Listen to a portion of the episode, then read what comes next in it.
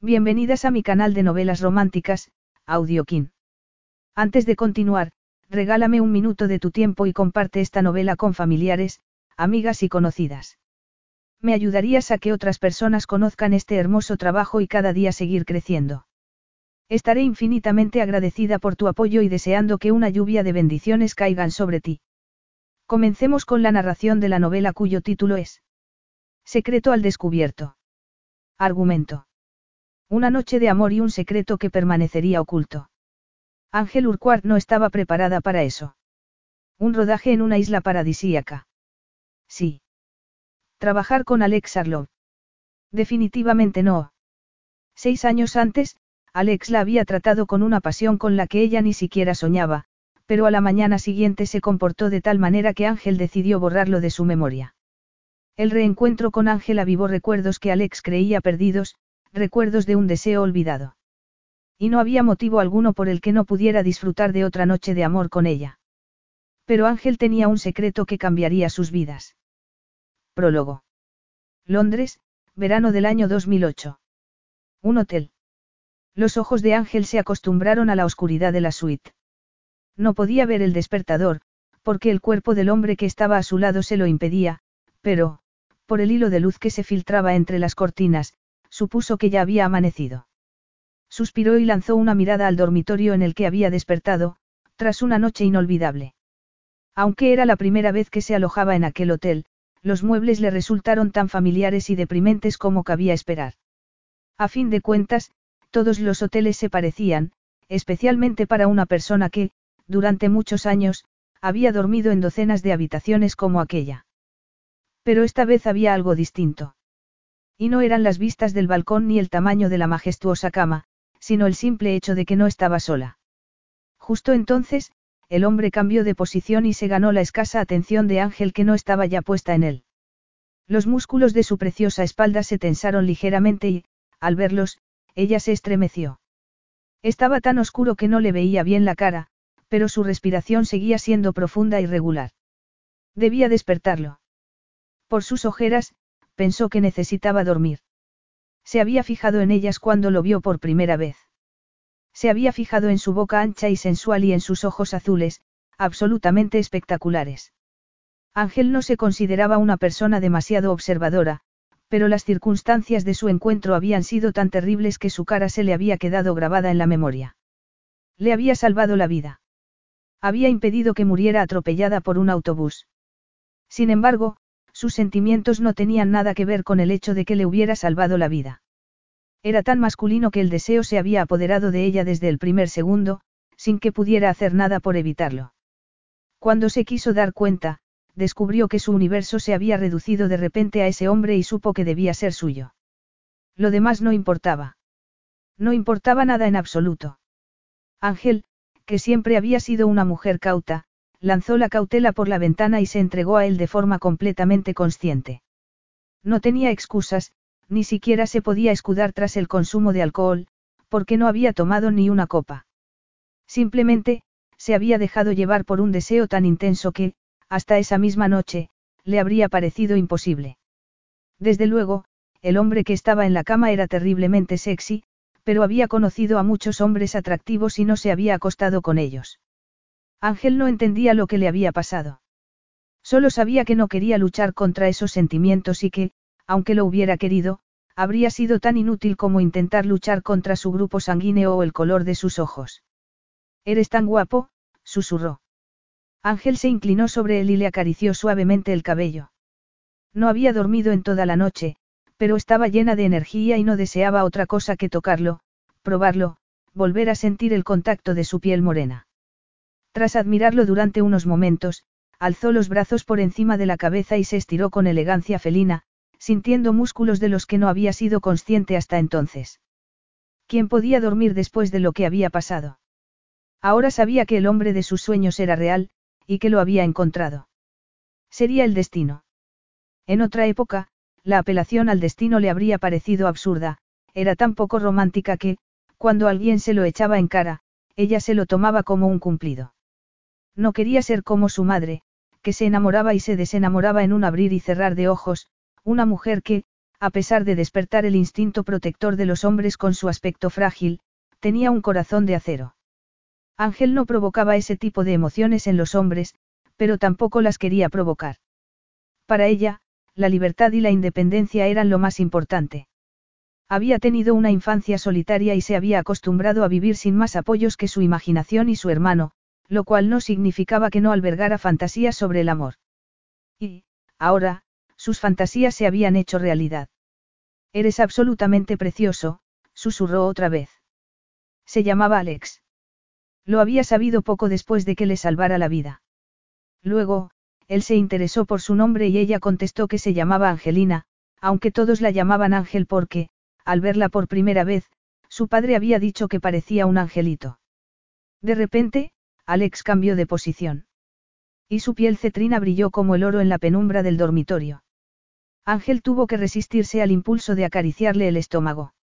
Era el ser más bello que había visto en toda su vida. De hombros anchos y piernas largas, no había en él ni un ápice de grasa que disimulara las formas de sus músculos.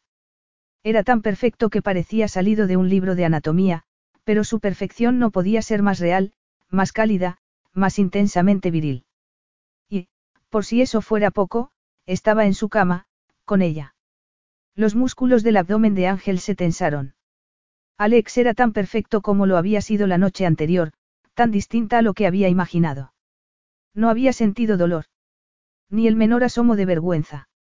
Al pensar en ello, se acordó de lo que había escrito uno de sus antiguos profesores en el informe académico, Ángel no tiene sentido de la moderación. Para ella, no hay término medio. Es todo o nada. Obviamente, su viejo profesor no se refería al sexo, sino al hecho de que sus notas oscilaran entre el suspenso y el sobresaliente. Pero a Ángel le pareció que su descripción encajaba con lo sucedido. Se había entregado a Alex sin moderación alguna, sin guardarse nada, sin ninguna reserva. Sé que no es buen momento, pero tenemos un problema. Las palabras de su compañero de trabajo le sonaron a música celestial. Alex se giró hacia él y, rápidamente, dijo. ¿De qué se trata? Estaban en un entierro, pero Alex no dudó en abandonar la ceremonia y dirigirse a su despacho, del que prácticamente no había salido en el último mes. Se duchaba allí, comía allí y, de vez en cuando, se echaba en el sofá y descansaba un rato. Alex era especialista en gestión de crisis. Solo se trataba de concentrarse, evitar cualquier tipo de distracción y ser eficaz, así que afrontó el problema con la eficacia de costumbre y, tras solucionarlo, decidió que ya estaba bien de dormir en la oficina. Se fue a casa, se acostó y durmió hasta la madrugada, cuando se volvió a levantar. Por eso se quedó tan confundido cuando, horas más tarde, abrió los ojos y se encontró en una habitación desconocida. No recordaba haberse acostado otra vez. De hecho, no sabía dónde estaba. Buenos días. Alex parpadeó, desconcertado. La voz sedosa que acababa de oír pertenecía a una mujer preciosa, la mujer más bella que había visto nunca. Estaba junto a él y, sorprendentemente, no llevaba nada salvo una melena de cabello negro que caía como una cortina sobre sus pechos desnudos. Y, entonces, se acordó. ¿Qué había hecho?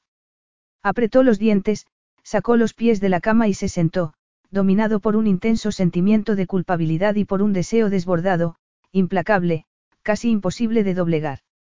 Pero no se dejaría llevar por el deseo. Por muy tentadora que fuera aquella mujer, había cometido un error al acostarse con ella. Pensé que no te despertarías nunca. Alex se puso tenso al sentir el contacto de sus manos en la piel. Tuvo que hacer un esfuerzo para girarse y mirarla a los ojos. Deberías haberme despertado, replicó. Espero que no te hayas sentido obligada a quedarte aquí hasta que. ¿Obligada? Preguntó ella, confusa. Él se levantó y empezó a recoger su ropa. ¿Quieres que te pida un taxi? Yo, no entiendo, dijo ella. Creí que, después de lo de anoche. Alex la miró con frialdad. Lo de anoche fue fantástico, pero no estoy disponible. Ángel se quedó helada. Disponible. ¿Qué significaba eso? Él se volvió a sentir culpable, pero no quería prolongar la situación. Se había equivocado y punto. Hablar de ello no iba a solucionar las cosas. Yo creí. Alex la interrumpió otra vez. Lo de anoche fue una aventura, nada más. Pero. Alex suspiró. Mira, ya te he dicho que fue maravilloso, y lo he dicho en serio. Pero también fue un error que no se debe repetir. Él se puso la camisa y, a continuación, se empezó a poner los pantalones. Entonces, un objeto cayó al suelo con un sonido metálico y rodó hasta detenerse justo delante de Ángel, que se inclinó y lo recogió. Era una alianza matrimonial. Es tuya. Ángel se la enseñó y él se la quitó con cuidado de no rozarla. Es que estás casado. Alex estuvo a punto de decirle la verdad, que había estado casado, que ya no lo estaba y que llevaba la alianza en el bolsillo porque sus compañeros le habían dicho que debía olvidar el pasado y seguir con su vida. Sin embargo, tomó la decisión de mentir. Sería más desagradable para él, pero mejor para ella, así, lo olvidaría con rapidez y hasta tendría la oportunidad de quejarse ante sus amigas por haberse acostado con un canalla. Yo. Cielos. exclamó ella con un destello de ira en sus ojos verdes. Lo siento mucho, Ángel. Ella se levantó de la cama, corrió al cuarto de baño y cerró con un portazo. Minutos después, cuando volvió al dormitorio, Alex se había ido. Ángel lo odió con todas sus fuerzas. Lo odió incluso más de lo que había odiado al amante de su madre, que había intentado manosearla en su adolescencia. Pero no fue un odio tan intenso como el que sintió hacia sí misma. ¿Cómo era posible que hubiera sido tan estúpida? Al cabo de un rato, salió de la habitación del hotel. Sus lágrimas de ira ya se habían secado y, por su aspecto, cualquiera habría dicho que no le pasaba nada. Había decidido que no volvería a pensar en él. Sería como si no se hubieran acostado. Sería como si él no existiera. Era la única solución. Tenía que olvidar y seguir adelante. Capítulo 1. Son la segunda empresa de publicidad más grande de Europa, además de... ¿Y tú qué tienes que ganar? Alex, que había estado leyendo la letra pequeña de un contrato mientras Nico hablaba, lo interrumpió sin acritud alguna.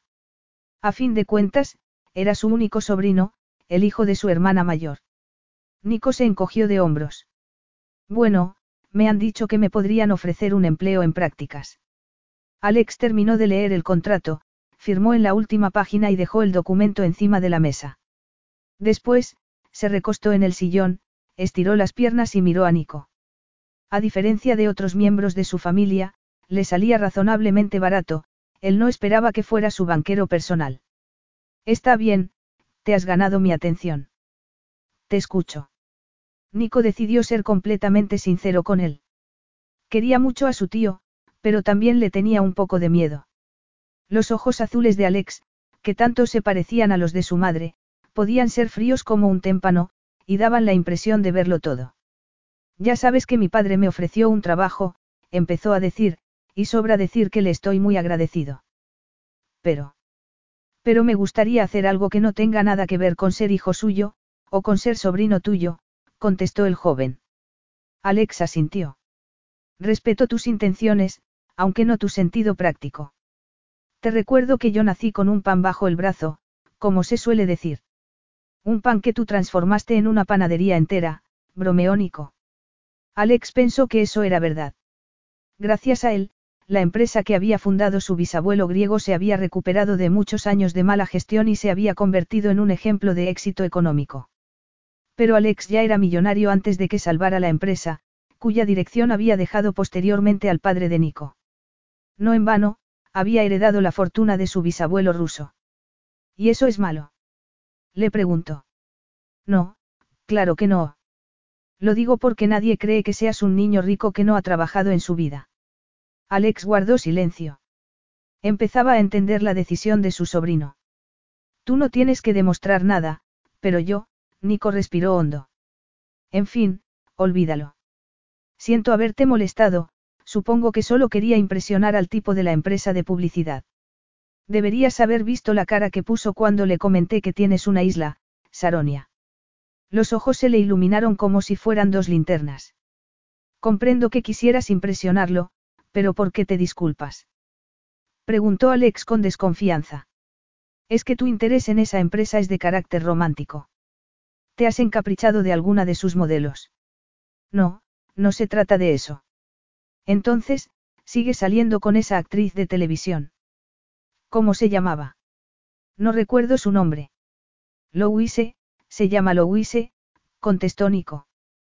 Tuvo una infancia difícil y cree que soy un niño mimado, así que... ¿Le quieres demostrar que sabes ganarte la vida por tu cuenta? lo interrumpió. En efecto. Mientras hablaba, Alex se metió en Internet para ver la página de la empresa en cuestión, y descubrió que representaba a uno de los gigantes de la industria de los cosméticos. Veo que llevan la campaña publicitaria de un perfume, dijo. Nico asintió. Sí, pero eso solo es el principio. Pretenden hacer una serie de anuncios. Serán seis en total, cada uno con una historia distinta, como si fuera una miniserie romántica de televisión, le explicó. De hecho, han contratado a un director de Hollywood para que la ruede, un tipo mayor, de 35 años. Alex sonrió y dijo con ironía. Tan viejo. Nico también sonrió. Quieren rodar los tres primeros anuncios en un lugar exótico, con playas, palmeras y mucho sol. Ya sabes, la típica isla paradisíaca. Y pensaste en Saronia, ¿verdad? Sí. A Alex le pareció lógico que Saronia les interesara. Además de ser un pequeño Edén, la isla había sido el escenario donde uno de sus abuelos, el mujeriego Espirosteakis, había organizado sus legendarias fiestas privadas, a las que asistían muchas de las estrellas de cine de Hollywood. Y, a pesar del tiempo transcurrido, las fotos y anécdotas de aquellos días seguían dando que hablar. Desgraciadamente, la mansión se quemó durante una tormenta eléctrica y nadie se tomó la molestia de reconstruirla. Luego, la fortuna de su abuelo empezó a declinar y la isla se quedó desierta. Alex la había visitado por curiosidad mientras construía un hotel en el continente, a pocos minutos de distancia en barco. Emma lo acompañó y se quedó tan fascinada con la belleza del lugar que decidieron levantar una casa en él, pero sus planes quedaron en suspenso cuando ella cayó enferma. Meses después de que Emma falleciera, Alex volvió a la isla. Tenía intención de acampar y quedarse un par de días, pero al final se quedó varias semanas. Aquel mismo año, encargó la construcción de una casa, no tan grande como la que había soñado con Emma, pero tampoco tan minúscula como decía su hermana, bromeando. Cada vez que necesitaba descansar, se iba a Saronia. Era el único sitio del mundo donde podía tener la seguridad de que no habría teléfonos ni noticias ni fotógrafos. Y, por mucho que le agradara la ambición de su sobrino, no iba a permitir que un equipo de rodaje invadiera su santuario personal. Sin embargo, siguió navegando un poco por la página web de la empresa. Hasta que, de repente, vio una fotografía que lo dejó helado.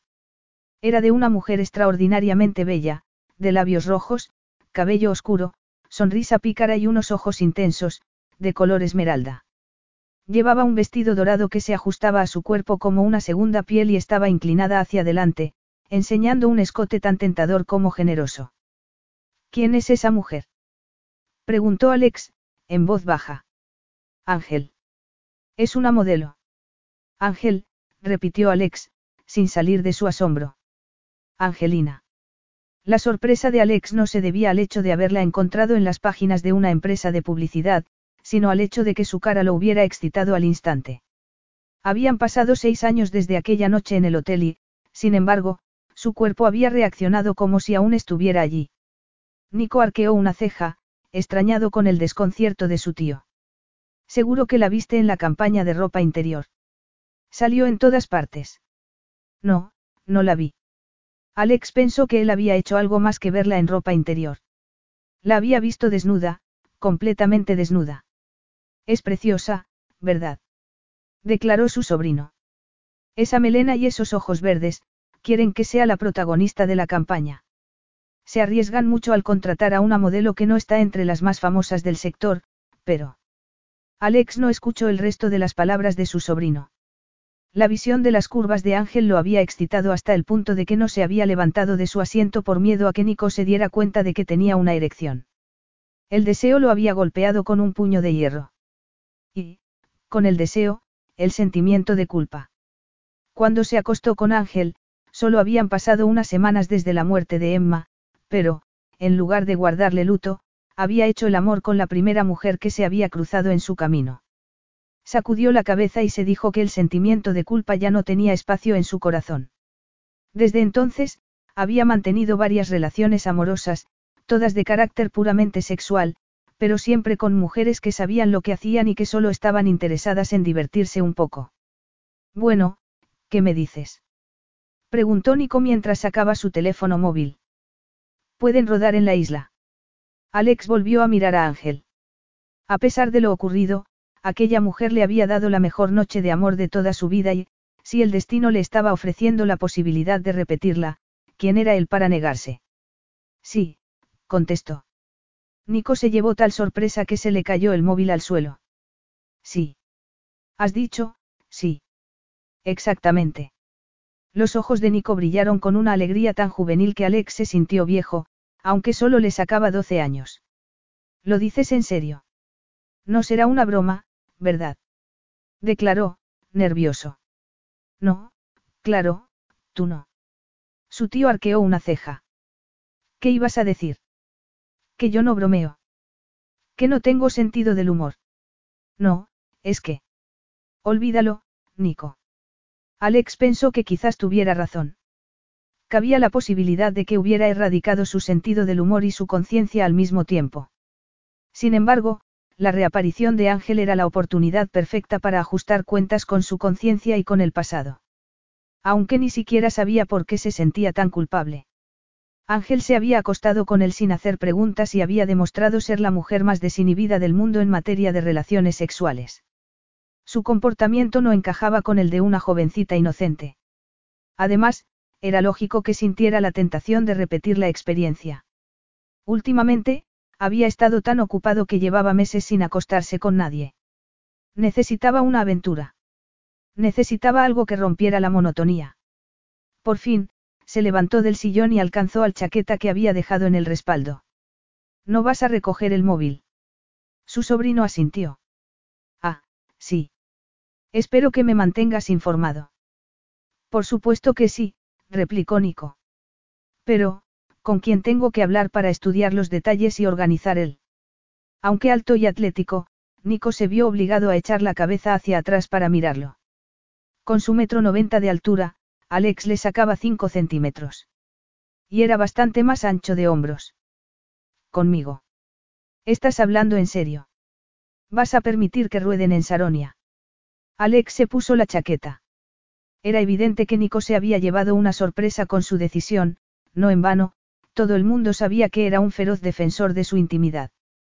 Había llegado al extremo de denunciar a varios periodistas que se habían atrevido a desembarcar en la isla sin permiso, y se mostraba tan implacable al respecto que algunos se preguntaban si no estaría ocultando algo.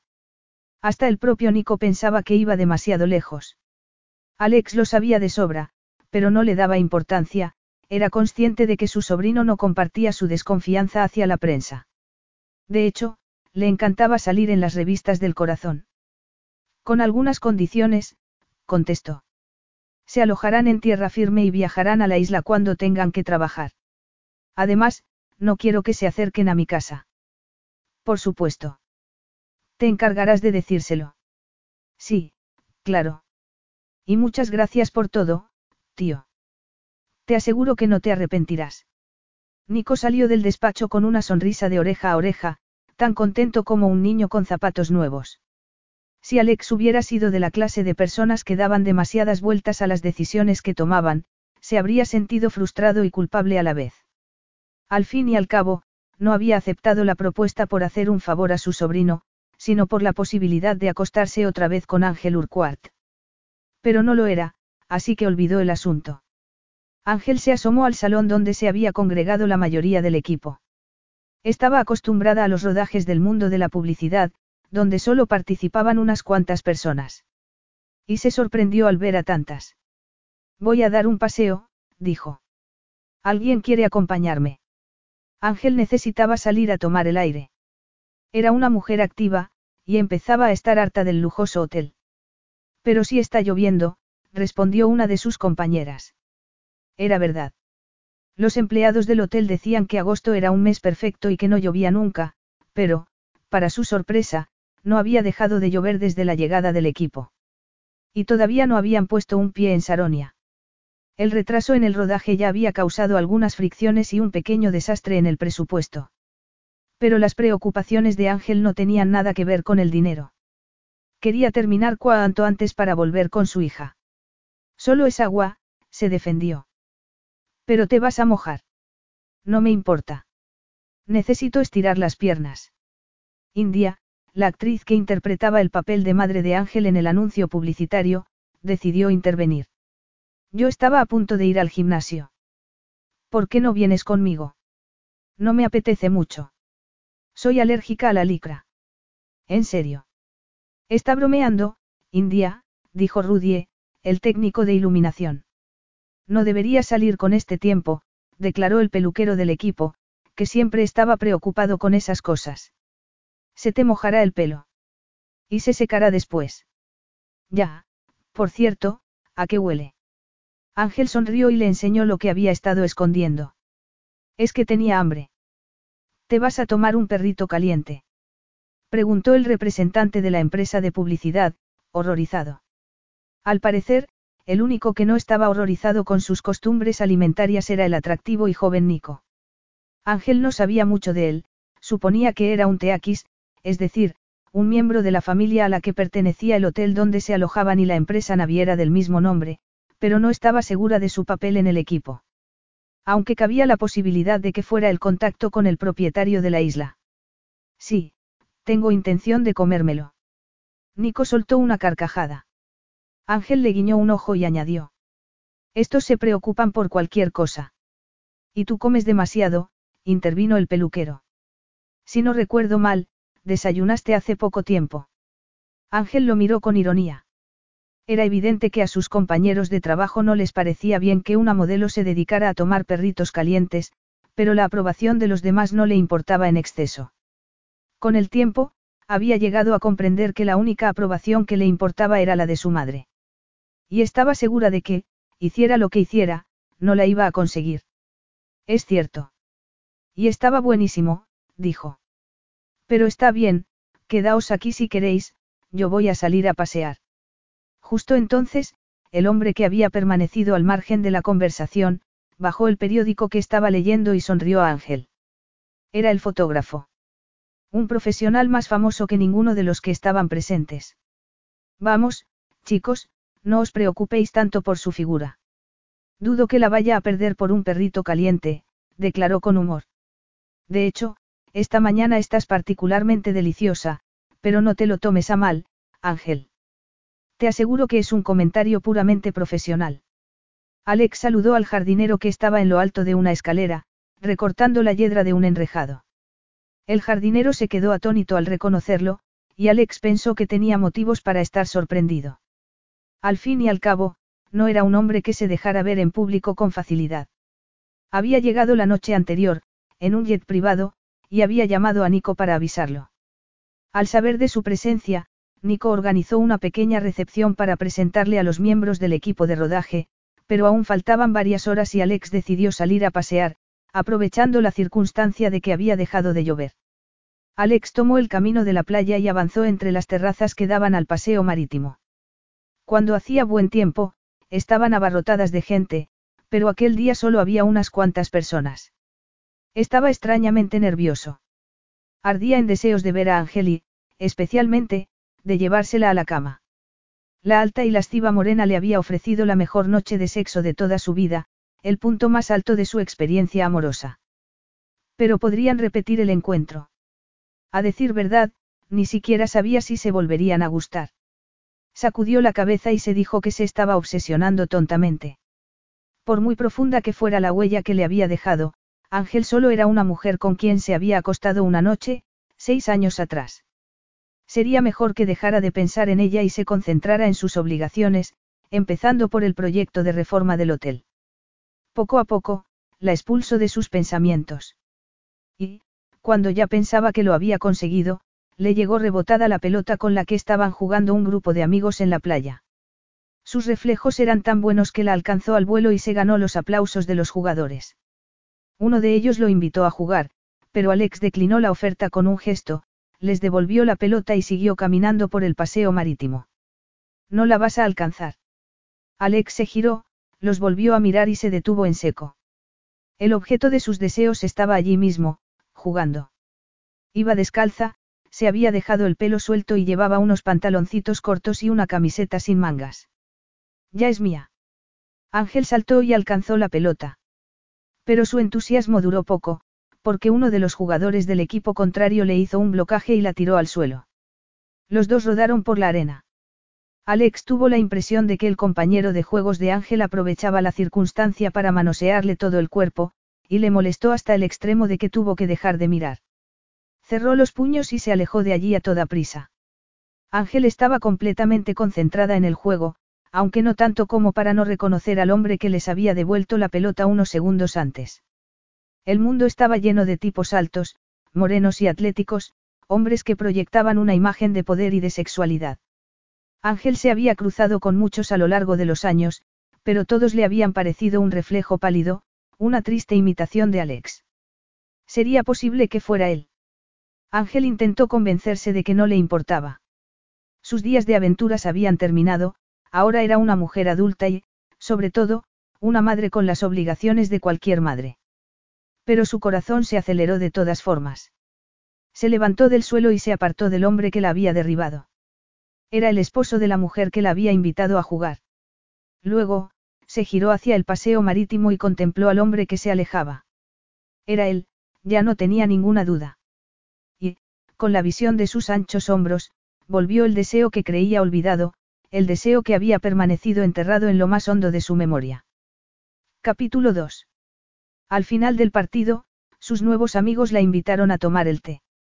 Fueron tan insistentes que Ángel no se pudo negar y, tras un viaje rápido al hotel para darse una ducha y cambiarse de ropa, se reunió con ellos en uno de los salones privados del establecimiento. Fue una tarde maravillosa, por primera vez desde su llegada al hotel, se divirtió de verdad.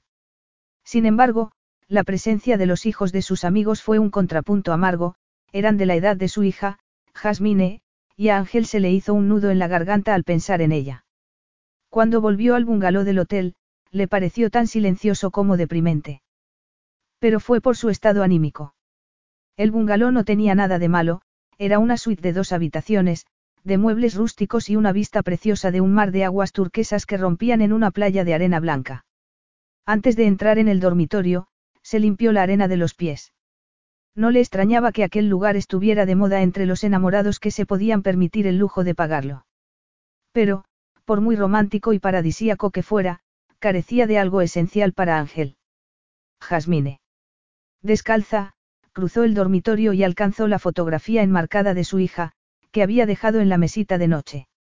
Solo llevo unos días lejos de ti y ya estoy desesperada. Tu madre es una blandengue, Jasmine, dijo. Dejó la fotografía en su sitio, echó los hombros hacia atrás y se calzó antes de dirigirse al dormitorio. Nico había organizado una fiesta en honor al dueño de Saronia y Ángel no tenía más remedio que ir, aunque le disgustaba, estaba segura de que el dueño de la isla sería el típico rico con un ego de tamaño monumental. Echó un vistazo al reloj y se dio cuenta de que no tenía tiempo ni para cambiarse de ropa.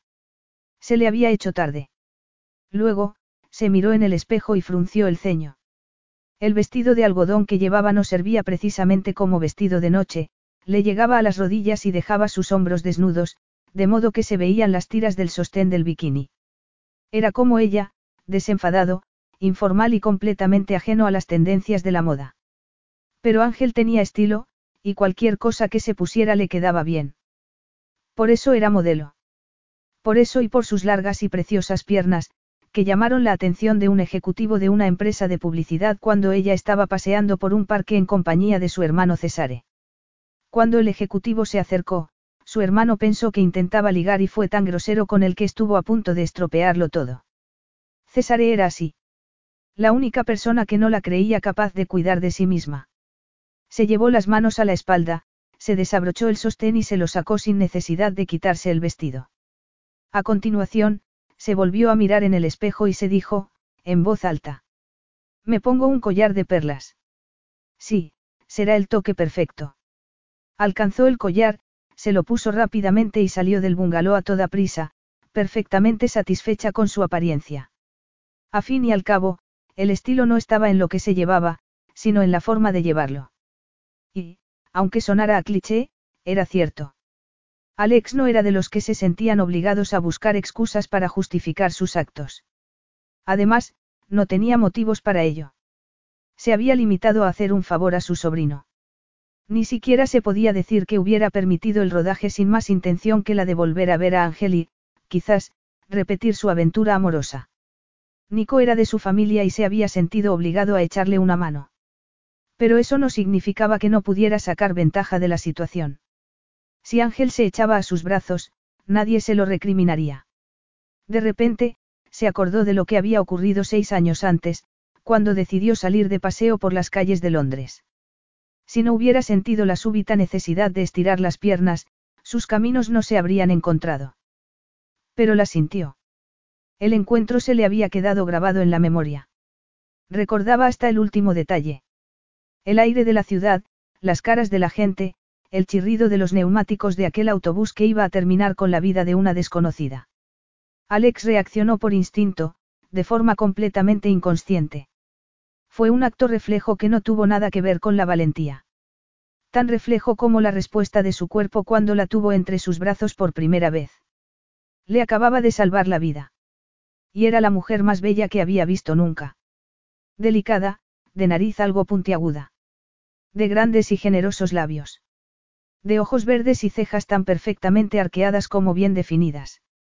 Una diosa de piel de satén que parecía brillar contra el gris de Londres. ¿Te encuentras bien? Le preguntó. Su esbelta pero voluptuosa figura lo había dejado sin aliento. Tuvo que hacer un esfuerzo para soltarla y apartarse. Sí, respondió ella, mirándolo a los ojos. Ha sido tan extraño. Extraño. Es verdad lo que dicen. Cuando te pasa algo así, cuando estás tan cerca de la muerte, toda tu vida pasa ante tus ojos, respondió. Ha sido increíble. Ella sonrió de repente y él le devolvió al sonrisa, fascinado con su naturalidad. Creo que me ha salvado la vida, continuó ella. Él se encogió de hombros. Tienes la costumbre de arrojarte a los autobuses. Ella respiró hondo. No, es la primera vez. Alex notó que estaba temblando y se preguntó si sería un efecto secundario de lo sucedido, a fin de cuentas, había estado a punto de morir. Pero tuvo la extraña seguridad de que no temblaba por eso, sino porque se sentía tan atraída por él como él por ella. Podría. Sí. Podría invitarte a un café. Ya sabes, a modo de agradecimiento, dijo, nerviosa. Aunque si no te apetece. Alex volvió a sonreír. Sí, por supuesto. Un café estaría bien. Había sido un momento completamente mágico, un momento que Alex había recordado muchas veces a lo largo de los años, casi siempre mezclado con un intenso e injustificado sentimiento de culpabilidad. No había hecho nada de lo que se tuviera que arrepentir. No la había engañado, no le había hecho promesas. A decir verdad, ni siquiera era un hombre casado cuando se acostó con Ángel. Sin embargo, sabía que Emma le habría dado su bendición de haber seguido con vida. Poco antes de su muerte, Alex se había dado cuenta de que le pasaba algo y se había interesado al respecto, sin imaginar lo que estaba a punto de decir. Eres un hombre y tienes necesidades que yo no puedo satisfacer, Alex. ¿Qué estás diciendo, Emma? ¿Cómo puedes? No, escúchame, por favor, lo interrumpió. Has sido muy bueno conmigo.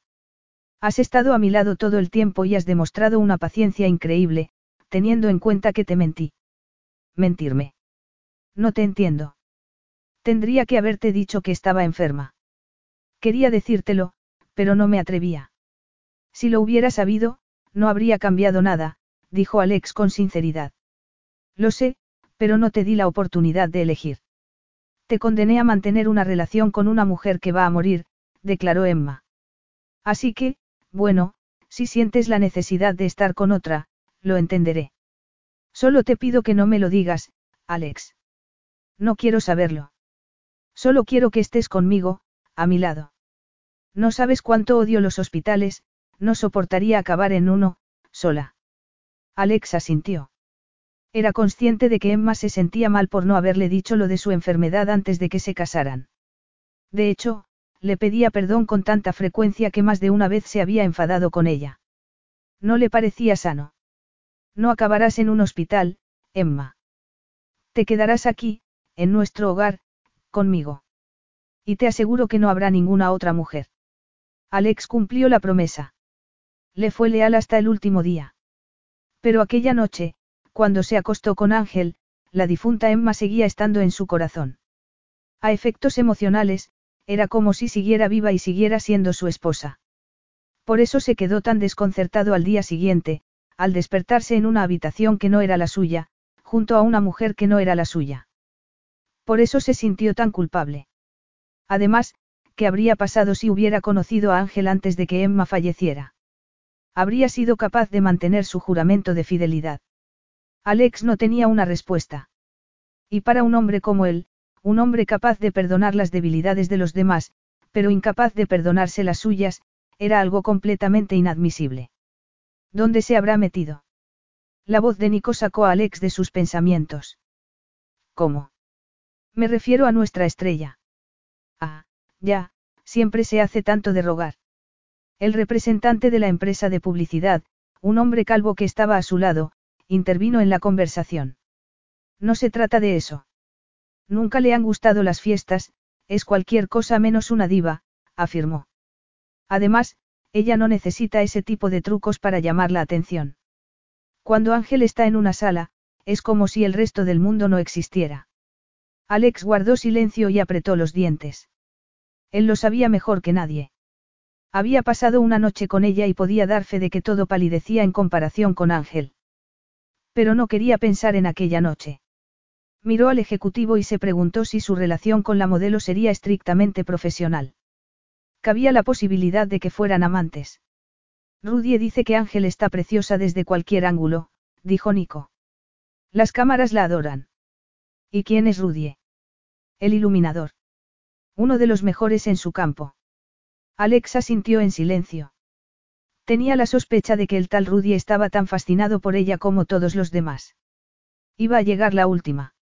Ángel se sintió tan avergonzada que sintió el deseo de esconderse entre las sombras. Pero sonrió para sus adentros. Le parecía especialmente irónico que ella, una mujer que siempre había detestado ser el centro de atención, se hubiera convertido en modelo y captara la atención de todo el mundo. Al llegar al salón, se detuvo en el umbral y miró a los invitados. Ross, el fotógrafo, se acercó a ella con un vaso en la mano. Nadie habría imaginado que era una simple tónica. Todos lo tenían por un borracho porque él mismo se había encargado de extender ese rumor. Un día, le había confesado a Ángel que lo había hecho para parecer más interesante. Estás preciosa. Gracias. A pocos metros de distancia, Alex estaba pensando lo mismo que el fotógrafo. Ángel había llegado la última, pero la espera había merecido la pena. La joven entusiasta, algo inocente y profundamente sensual que se había acostado con él seis años atrás, se había convertido en una mujer adulta que era consciente de su belleza y que, por lo visto, no sentía la menor inseguridad al respecto. Y todos la estaban mirando. Alex casi sintió lástima del resto de las invitadas. Se habían puesto sus mejores galas y habían pasado horas delante de un espejo para estar tan elegantes como fuera posible, pero no podían competir con una mujer que se presentaba sin maquillar y con un vestido más propio de una playa que de una fiesta. Era tan bella que parecía una diosa. Es guapa, ¿verdad? Dijo Nico. Sí, lo es. Las miradas de Alex y Ángel se encontraron unos minutos más tarde. Y ella se sintió como si le hubieran echado un cubo de agua helada. Si hubiera podido, habría salido corriendo a toda prisa, pero sus piernas no la obedecieron. Respiró hondo y echó un vistazo rápido a su alrededor, buscando un lugar donde esconderse. Pero ya era demasiado tarde. Alex avanzaba entre la gente y se dirigía hacia ella. ¿Tienes frío?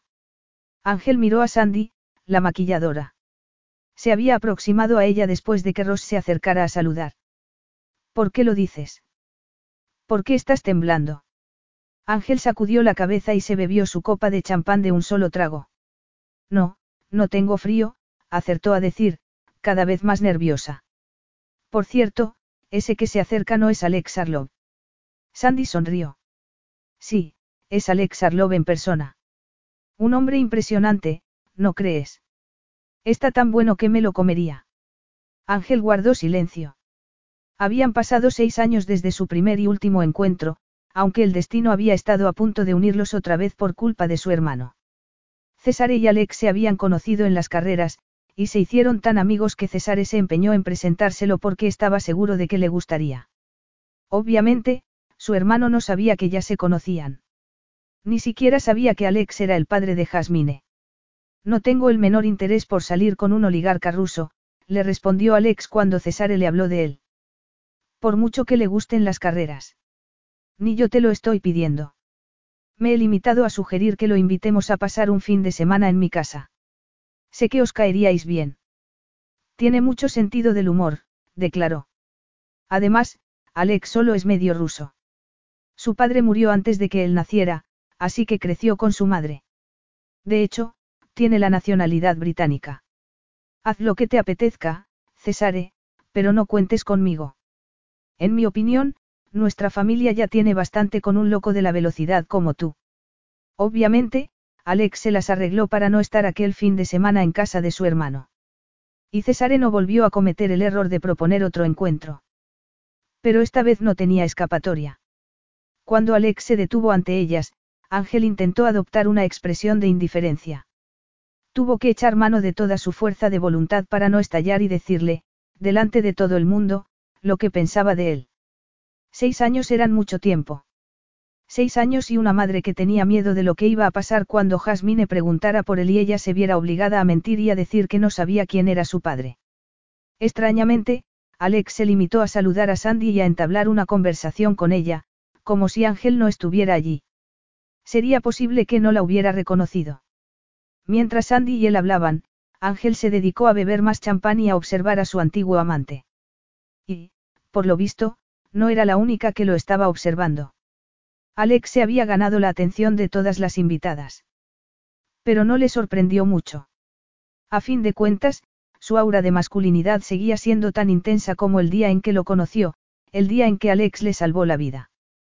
Tan intensa que, a pesar de sí misma y para su vergüenza, se sintió atraída por él. Sin embargo, ya no era la jovencita que había sido. Ya no se dejaba engañar por sus hormonas hasta el punto de confundir el sexo con el amor. Ahora era consciente de que el calor que sentía entre las piernas no tenía nada que ver con la ensoñación del amor a primera vista. Era simple y puro deseo sexual. Pero la Angelina de hacía seis años era una romántica empedernida, que creía en ese tipo de cosas. Al recordarlo, sintió vergüenza. Sus amigos de entonces la consideraban una chica independiente y, en cierto sentido, tenían razón. Estaba acostumbrada a la soledad, acostumbrada a llegar a casa y encontrar una nota de su madre donde decía que la habían invitado a pasar una semana en Suiza o en cualquier otro país y que le dejaba un cheque para sus gastos. Había aprendido a cuidar de sí misma. Paradójicamente, su experiencia con los hombres era más limitada que la de otras chicas de su generación. Sabía poco o nada. Y no se debía a que se sintiera insegura con su propio cuerpo ni a que fuera una mojigata en materia de relaciones sexuales, sino a un romanticismo mal entendido. A sus 19 años, no se había acostado con nadie porque se estaba reservando para un príncipe azul, para un hombre idealizado que solo existía en su imaginación. Sacudió la cabeza y volvió a mirar a sus acompañantes.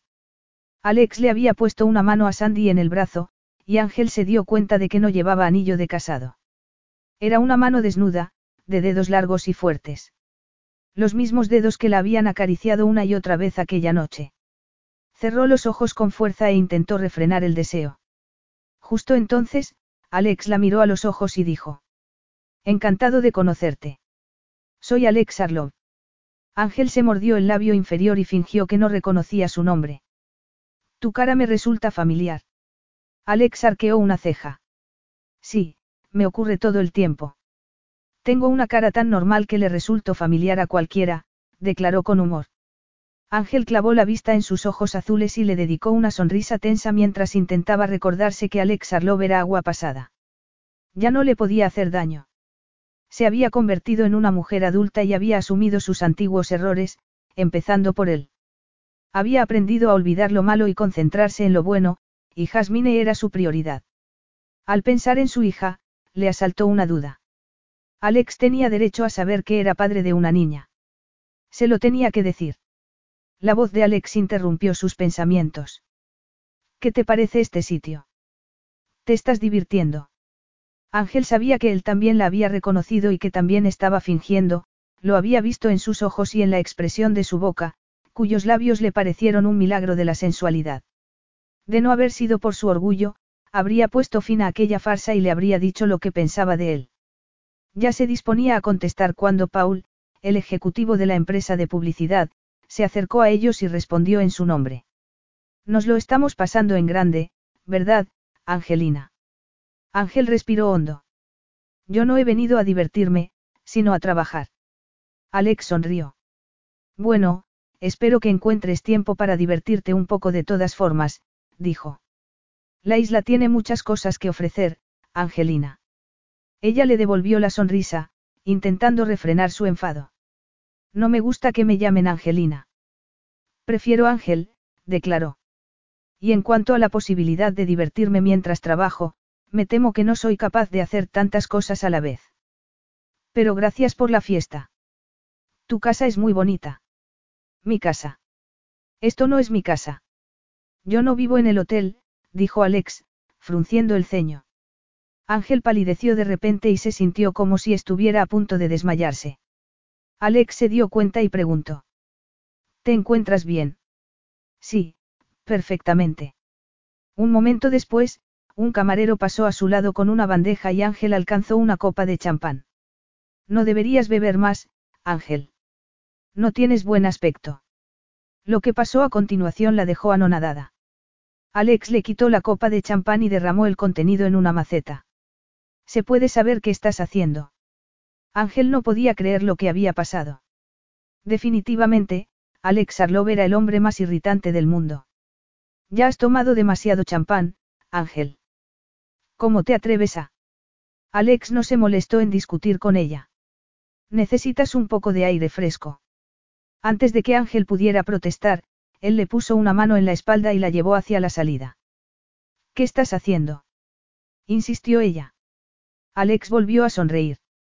Eso ya me lo has preguntado antes. Te estás repitiendo, ironizó. ¿Por qué no has contestado a mi pregunta? replicó, enfadada. Te estoy ahorrando una situación embarazosa, Ángel. Ángel pensó que era una lástima que no se hubiera preocupado tanto por ella en el pasado. Pero no se lo podía quitar de encima sin llamar la atención de la gente, que los estaban mirando con curiosidad. Al llegar a la terraza, Alex la llevó a una mesa y le ofreció una silla para que se sentara. Ángel la aceptó a regañadientes. ¿Te encuentras mejor? Ella asintió y giró la cabeza hacia el mar, ya no se sentía tan mareada. Sí, gracias. Aunque hace un poco de calor, dijo. Pero no es necesario que te quedes conmigo. Tus invitados te están esperando. Capítulo 3. Deja de comportarte de forma tan infantil. Infantil. Preguntó ella, clavándole sus ojos verdes. Solo te he dicho que vuelvas con tus invitados. Pero no te puedo dejar aquí, sola, se defendió Alex. Tengo que asegurarme de que te encuentras bien. Me encuentro perfectamente. Supongo que me he mareado por culpa del calor, pero no es nada importante. Alex entrecerró los ojos. No ha sido por el calor. Ella frunció el ceño. ¿Cómo puedes estar tan seguro? ¿Es que eres médico? Preguntó con ironía. No, pero... Solo ha sido un mareo, nada más, lo interrumpió. Son cosas que pasan, pero ya me siento mucho mejor. Me acostaré pronto y mañana estaré como nueva. Ángel pensó que su problema era precisamente el de acostarse pronto. Se acostaba pronto demasiadas noches, y siempre sola. Pero ese pensamiento no contribuyó a calmar su estado de ánimo. Si tú lo dices. Alex la miró con tanta intensidad que la puso nerviosa. Deja de mirarme así. De mirarte como. Como si fuera una delincuente. Como si hubiera cometido algún delito. Y está segura de no haber cometido ninguno.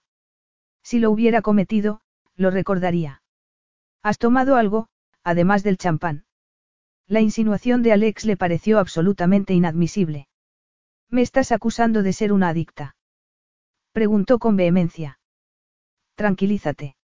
Era una pregunta inocente, no es como para perder los estribos. Ella apretó los dientes. Oh, vamos. Solo estoy valorando la situación, para saber si tengo que llamar a un médico, declaró él. Ángel lo miró con horror. No necesito un médico. Y no estoy perdiendo los estribos. Me limito a reaccionar ante un hombre que se dedica a insultarme y a interrogarme como si fuera un policía. Él arqueó una ceja. No creo que te haya insultado. Todo el mundo sabe que las sustancias prohibidas son habituales en el mundo de la moda. Ángel le dedicó una sonrisa sarcástica. Esa es una de las cosas que más admiro en un hombre, su capacidad para generalizar de forma injusta y para juzgar a los demás desde una posición de pretenciosa superioridad moral, se burló. Alex parpadeó. Ángel había cambiado mucho, se había convertido en una mujer llena de garra, a años luz de la jovencita ingenua de su memoria. Pero, en lugar de resultarle menos atractiva, la encontraba más interesante. Era un desafío. Y a Alex le gustaban los desafíos. O, por lo menos, le habían gustado. Porque, últimamente, había adquirido la mala costumbre de contentarse con lo más fácil. Bueno, no tiene importancia. Es evidente que te sientes mejor. Claro que me siento mejor. Ya te lo había dicho. De todas formas, no estaba insinuando que seas una adicta. Me preocupaba que te hubieran recetado algún medicamento fuerte. Que sean legales, no significa que no sean sustancias prohibidas. Y algunos se llevan mal con el alcohol. Pues te agradezco la preocupación, aunque no era necesaria. Gracias. Ella soltó una carcajada. No podía creer que se hubiera encaprichado alguna vez de un hombre tan arrogante. Pero, ya que te has referido al mundo de la moda, te diré que ser modelo no implica que yo forme parte de una especie de subcultura perversa. Estoy harta de que la gente generalice sobre nosotros y, particularmente, de que llegue a conclusiones absurdas. Comprendo que, cuando anuncias cosas como ropa interior, te miren como si fueras un pedazo de carne, pero hay insultos que no estoy dispuesta a permitir. Ángel respiró y siguió hablando. Además, si necesitara consejos sobre mi forma de vida, te aseguro que no acudiría a un hombre como tú. No eres más que. Sí. No eres más que una rata. Alex suspiró. ¿De dónde has sacado esa idea? Ángel no contestó. A decir verdad, Alex Arlov le parecía cualquier cosa menos una rata. De hecho, le recordaba más a un lobo. Un depredador de ojos intensos, cuerpo esbelto y actitud peligrosa. Ya sé que las ratas tienen mala prensa, continuó él con una sonrisa, pero a mí no me parecen tan terribles. Ah, no. ¿Y qué pensarías tú de un hombre casado que se dedica a acostarse con jovencitas inocentes? Esta vez fue Alex el que guardó silencio. La farsa había terminado. Ángel acababa de reconocer implícitamente que lo había reconocido. Te voy a hacer un favor, Alex. Como no quiero que pierdas el tiempo conmigo, te diré que ya no soy la que era cuando me conociste. Ya no bastan unas palabras bonitas para llevarme a la cama. Gracias por la advertencia, declaró él. Pero dime, ¿qué hace falta ahora para llevarte a la cama? Ángel se quedó sin habla. ¿Qué hace falta, Ángel? Insistió Alex. Ella hizo caso omiso. Siento curiosidad, ¿cómo consigues ser tan irritante? Practicas delante de un espejo. ¿O es un don natural? No has contestado a mi pregunta. Lo sé. Pero, pensándolo mejor, no quiero que contestes, dijo Alex. Prefiero descubrirlo por mi cuenta. Será más divertido. Ella se ruborizó. Conmigo no vas a llegar a ninguna parte. Bueno, ya lo veremos. Además, siempre se dice que el camino es más importante que el destino, ironizó. Ángel lo miró con desdén. Es que nunca escuchas a los demás. Él arqueó una ceja y sonrió. Después, se inclinó sobre ella, le puso una mano en la nuca y le dio un beso lento y apasionado. Ángel sintió un calor intenso y soltó un gemido de placer. Pero estaba tan embriagada por el contacto de sus labios que ni siquiera se dio cuenta de que había gemido.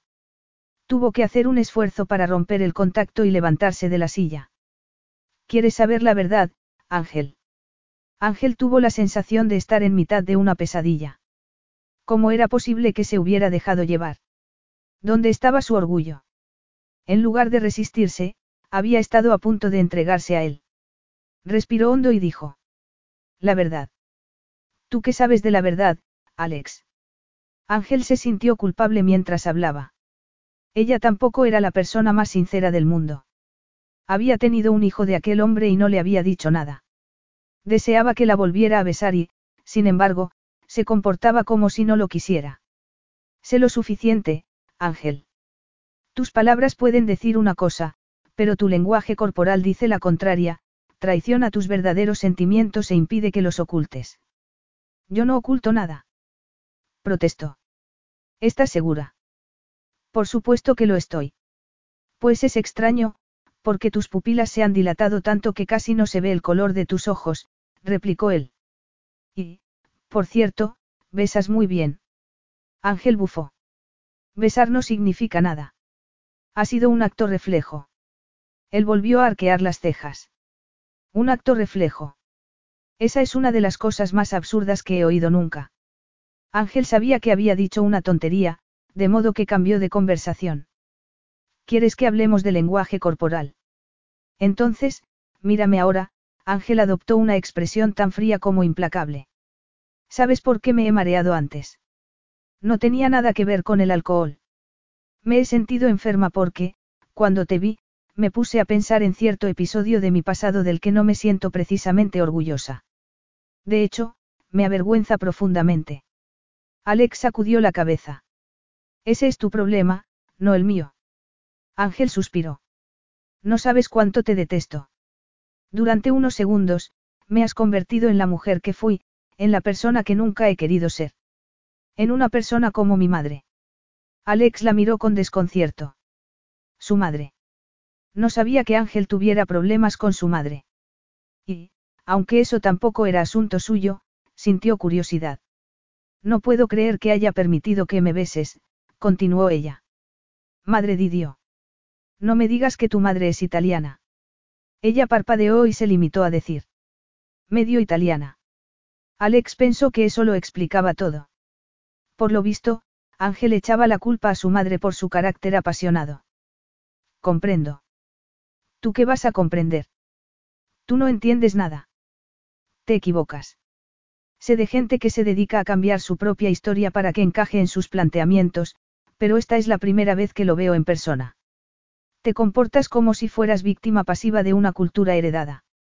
Pero yo no te recuerdo precisamente pasiva, de hecho, te recuerdo en un papel activo que no se lleva muy bien con tu interpretación de lo que pasó. ¿Qué significa eso?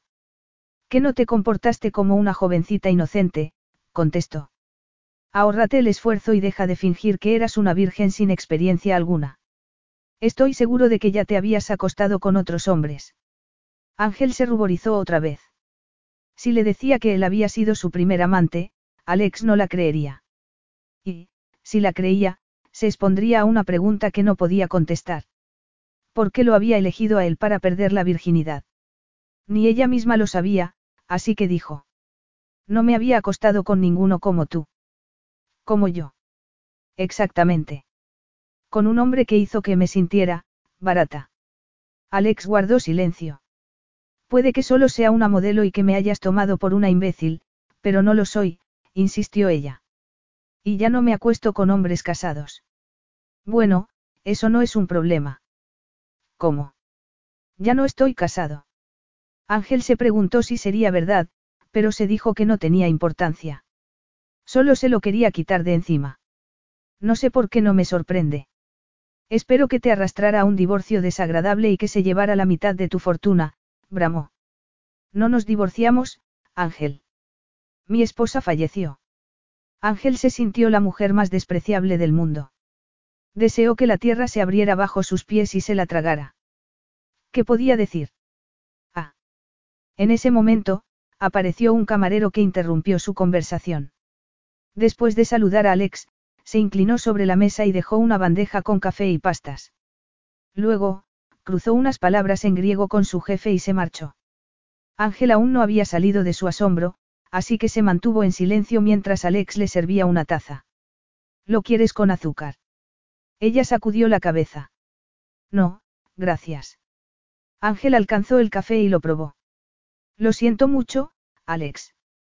No tenía derecho a decir lo que he dicho. No sabía que tu esposa hubiera muerto. Ángel apartó la mirada y se preguntó cómo habría sido la vida de aquella mujer. Estar casada con un mujeriego como Alex Arlov debía de haber sido difícil.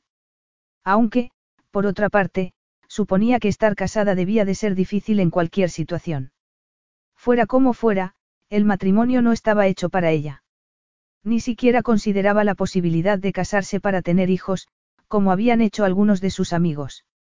Había asumido que no podría tener más descendencia y, a decir verdad, ya no se sentía mal al respecto. Eran cosas que pasaban. Sin embargo, su posición sobre el matrimonio no significaba que rechazara la posibilidad de mantener una relación con un hombre decente, con uno que le gustara a Jasmine y que no le exigiera demasiado a ella. Se había convencido de que podía vivir sin sexo y de que solo necesitaba un poco de cariño y de estabilidad emocional. Siento haberlo mencionado, dijo Alex. Parece que ha puesto punto final a nuestra conversación. Ella lo volvió a mirar. No manteníamos ninguna conversación, Alex. Ah, no. Ángel bajó la mirada otra vez y, tras unos segundos de silencio, intentó formular la pregunta que se había empezado a formar en el fondo de su mente. ¿Cuándo? Sí. ¿Cuándo murió tu esposa? Hace poco. No, hace tiempo. Ángel esperaba que Alex dijera algo más, pero no dio más detalles y ella no se atrevió a insistir en el asunto. Debió de ser difícil para ti, dijo. Criar hijos solo, sin una persona que esté a tu lado y te ayude. Él sacudió la cabeza. No llegamos a tener hijos. Ángel le lanzó una mirada triste que le molestó. Alex no estaba de humor para dar explicaciones, pero Emma y él querían tener niños cuando se casaron. Sin embargo, pensaron que tenían tiempo de sobra y no le dieron importancia. Luego, Emma cayó enferma y ya no pudieron hacer nada al respecto. No necesito tu lástima, Ángel. No necesito la lástima de nadie.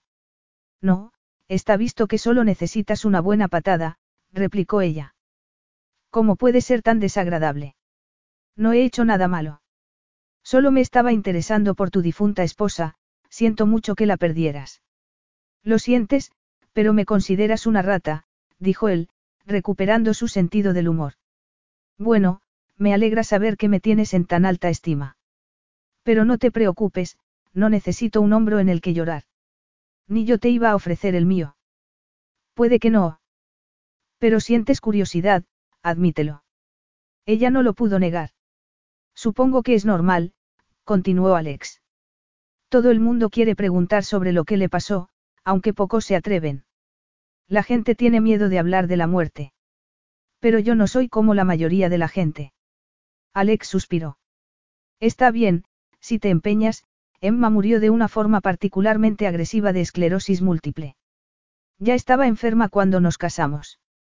Ángel lo miró con extrañeza. Hablaba de ello como si no significara nada para él, como si fuera la historia de una desconocida. Pensándolo bien, es una suerte que no tuviéramos hijos, siguió Alex. ¿Y tú? ¿Llegaste a tener hijos? Ella tragó saliva. No tenía más remedio que decirle la verdad. No podía fingir que Jasmine no existía. Sí, una hija. Pero no te casaste. ¿Cómo lo sabes? Lo sé porque no llevas alianza. Ángel lamentó no haberse puesto el anillo que llevaba colgando del cuello, bajo el collar de perlas. Era de su difunto padre. Cesare había heredado un castillo en Escocia y ella, un simple anillo, pero, si se lo hubiera puesto, habría tenido una excusa perfecta para decirle a Alex que estaba casada y evitarse problemas con él. No, claro que no estoy casada. El matrimonio no está hecho para mí. ¿Y cuántos años tiene tu hija? Debe de ser muy pequeña. No, ya está bastante crecida. Pero seguro que te resultó difícil. Como decías antes, ser madre soltera es una complicación, declaró él. Sí, claro que fue difícil, replicó ella con frialdad. Y no creo que mi relación con mi hija sea asunto tuyo. Él parpadeó, desconcertado con su repentina animosidad. No, supongo que no. Además, tampoco se puede decir que yo sea un experto en la materia, confesó. Ella se encogió de hombros. Bueno, el mundo está lleno de gente que no sabe nada de la paternidad y que, sin embargo, se empeña en darte consejos. ¿Y su padre? ¿Os ayuda de algún modo? Ángel sacudió la cabeza. No. Lo siento. No tiene importancia. Nos las arreglamos solas. Estoy seguro de ello.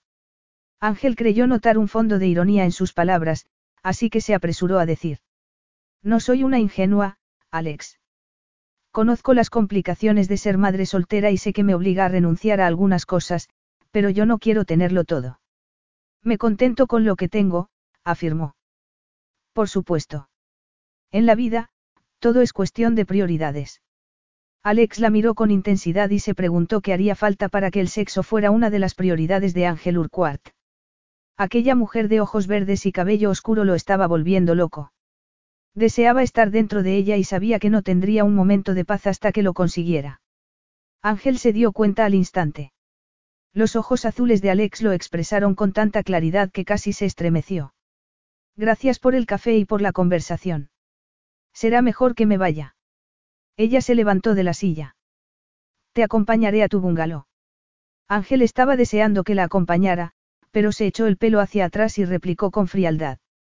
No es necesario. Además, no me voy al bungalow. Vuelvo a la fiesta. Alex la miró detenidamente. Por si te sientes mejor, te diré que mi esposa ya había fallecido cuando nos acostamos. Murió unas semanas antes. Ella se quedó helada. Me ha parecido que tenías derecho a saberlo, continuó él. Ángel sacudió la cabeza, incapaz de creer lo que acababa de oír. Y has esperado todo este tiempo para decírmelo. ¿Por qué, Alex? ¿Por qué me dijiste que estabas casado? Yo no dije que estuviera casado. Es posible que no lo dijeras, pero me dejaste creer que lo estabas. ¿Por qué, Alex? Volvió a preguntar. ¿Por qué? Alex no llegó a responder a la pregunta. Ángel lo adivinó antes de que él pudiera abrir la boca. Ah, claro, dejaste que lo creyera porque era la forma más fácil de librarte de mí. Nunca me han gustado las escenas, le confesó. Ella respiró hondo, absolutamente indignada. Me vuelvo a la fiesta, Alex. Pero será mejor que te mantengas alejado de mí, porque, de lo contrario, hablaré con el gerente del hotel y te denunciaré por acoso. Él la miró con humor. Espero que no llegues a tanto, pero no te preocupes. Si te sientes en la obligación de denunciarme, te prestaremos la atención debida. En el hotel nos tomamos esas cosas muy en serio. ¿Qué estás insinuando? Este hotel no es tuyo. Pertenece a la familia Teakis, dijo, desconcertada. En efecto.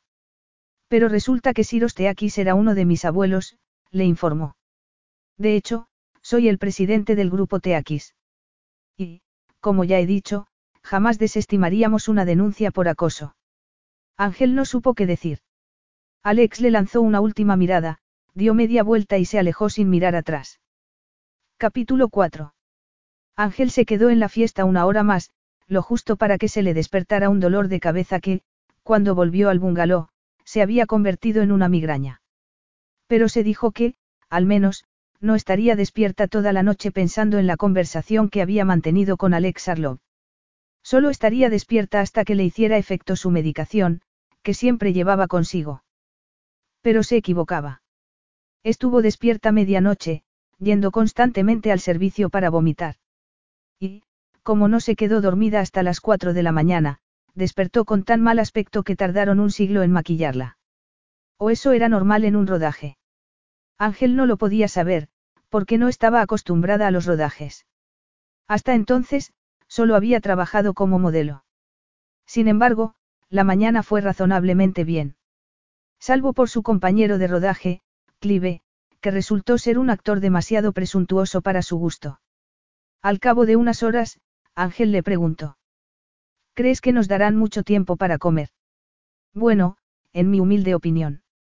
Ángel pensó que Clive no tenía ni idea de lo que significaba la humildad, pero descubrió que tenía sentido del humor.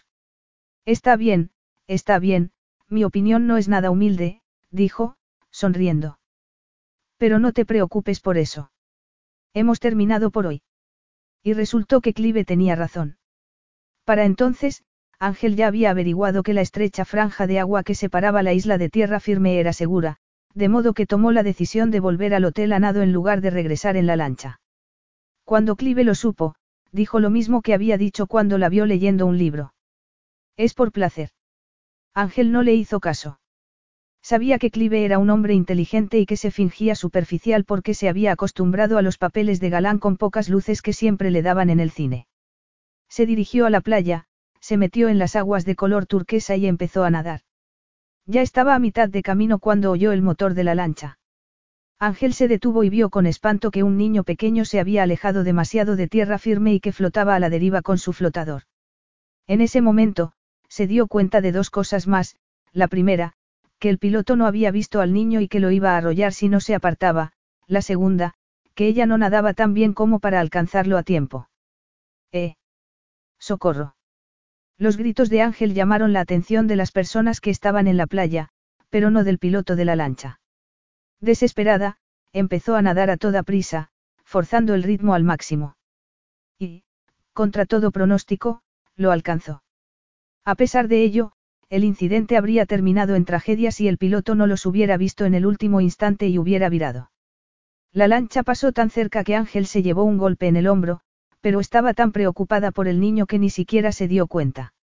Al cabo de unos minutos, una motora se acercó a ellos. Ángel se sintió inmensamente aliviada al subir a bordo, pero se llevó una sorpresa al ver a Alex. ¿Te encuentras bien? Sí, mintió. Él la miró con preocupación. Será mejor que te sientes. Alex se mantuvo en silencio durante el trayecto a la playa. Oh, por lo menos, se mantuvo en silencio hasta que el niño empezó a protestar. Quiero estar con mi mamá. Descuida, dijo él con voz seca. Te está esperando. Ángel lo miró con recriminación. ¿Por qué le hablas así? No comprendes que está asustado. Alex frunció el ceño. Ya sé que está asustado. Y haz el favor de quedarte sentada, si te caes al agua, dejaré que te ahogues, dijo. Jamás había visto un acto tan suicida y estúpido. ¿En qué estabas pensando, Ángel? Esa lancha ha estado a punto de arrollaros a los dos. No sé cómo te las arreglas, cada vez que te veo, estás al borde de la muerte. Ángel abrió la boca para protestar, pero justo entonces llegaron a la orilla y se vieron rodeados por un montón de personas, incluida la madre del pequeño. Tras unos momentos de confusión, Alex la ayudó a bajar de la motora y preguntó. ¿Necesitas que alguien te acompañe al hotel? No, gracias, no es necesario. Ángel se alejó del lugar tan rápidamente como pudo. Sabía que la querrían felicitar por lo que había hecho, pero estaba demasiado alterada y no se sentía con fuerzas para hablar con nadie. Alex tenía razón. Había estado a punto de perder la vida. Otra vez. Empezó a andar por la playa y no se detuvo hasta llegar a una pequeña cala, que estaba vacía. Luego, se sentó en la arena, cerró los ojos y cayó en la cuenta de que había empezado a temblar. Ya se había tranquilizado cuando Alex apareció a su lado y sacudió la cabeza. Había una buena razón para que la cala estuviera vacía a esas horas, la marea estaba subiendo y, en cuestión de unos minutos, el agua cortaría la estrecha franja de arena por la que Ángel había pasado poco antes. Si se quedaban allí, no tendrían más remedio que volver a nado o subir por el empinado pinar que se alzaba sobre ellos. Pero, cuando la miró a la cara, su enfado desapareció. Ángel no parecía una persona que acababa de salvar la vida a un niño. Tenía un aspecto tan vulnerable que se le hizo un nudo en la garganta. ¿Estás bien? Ella no alzó la cabeza. De no haber sido porque Alex le había tapado el sol, no habría notado que estaba allí. Ángel.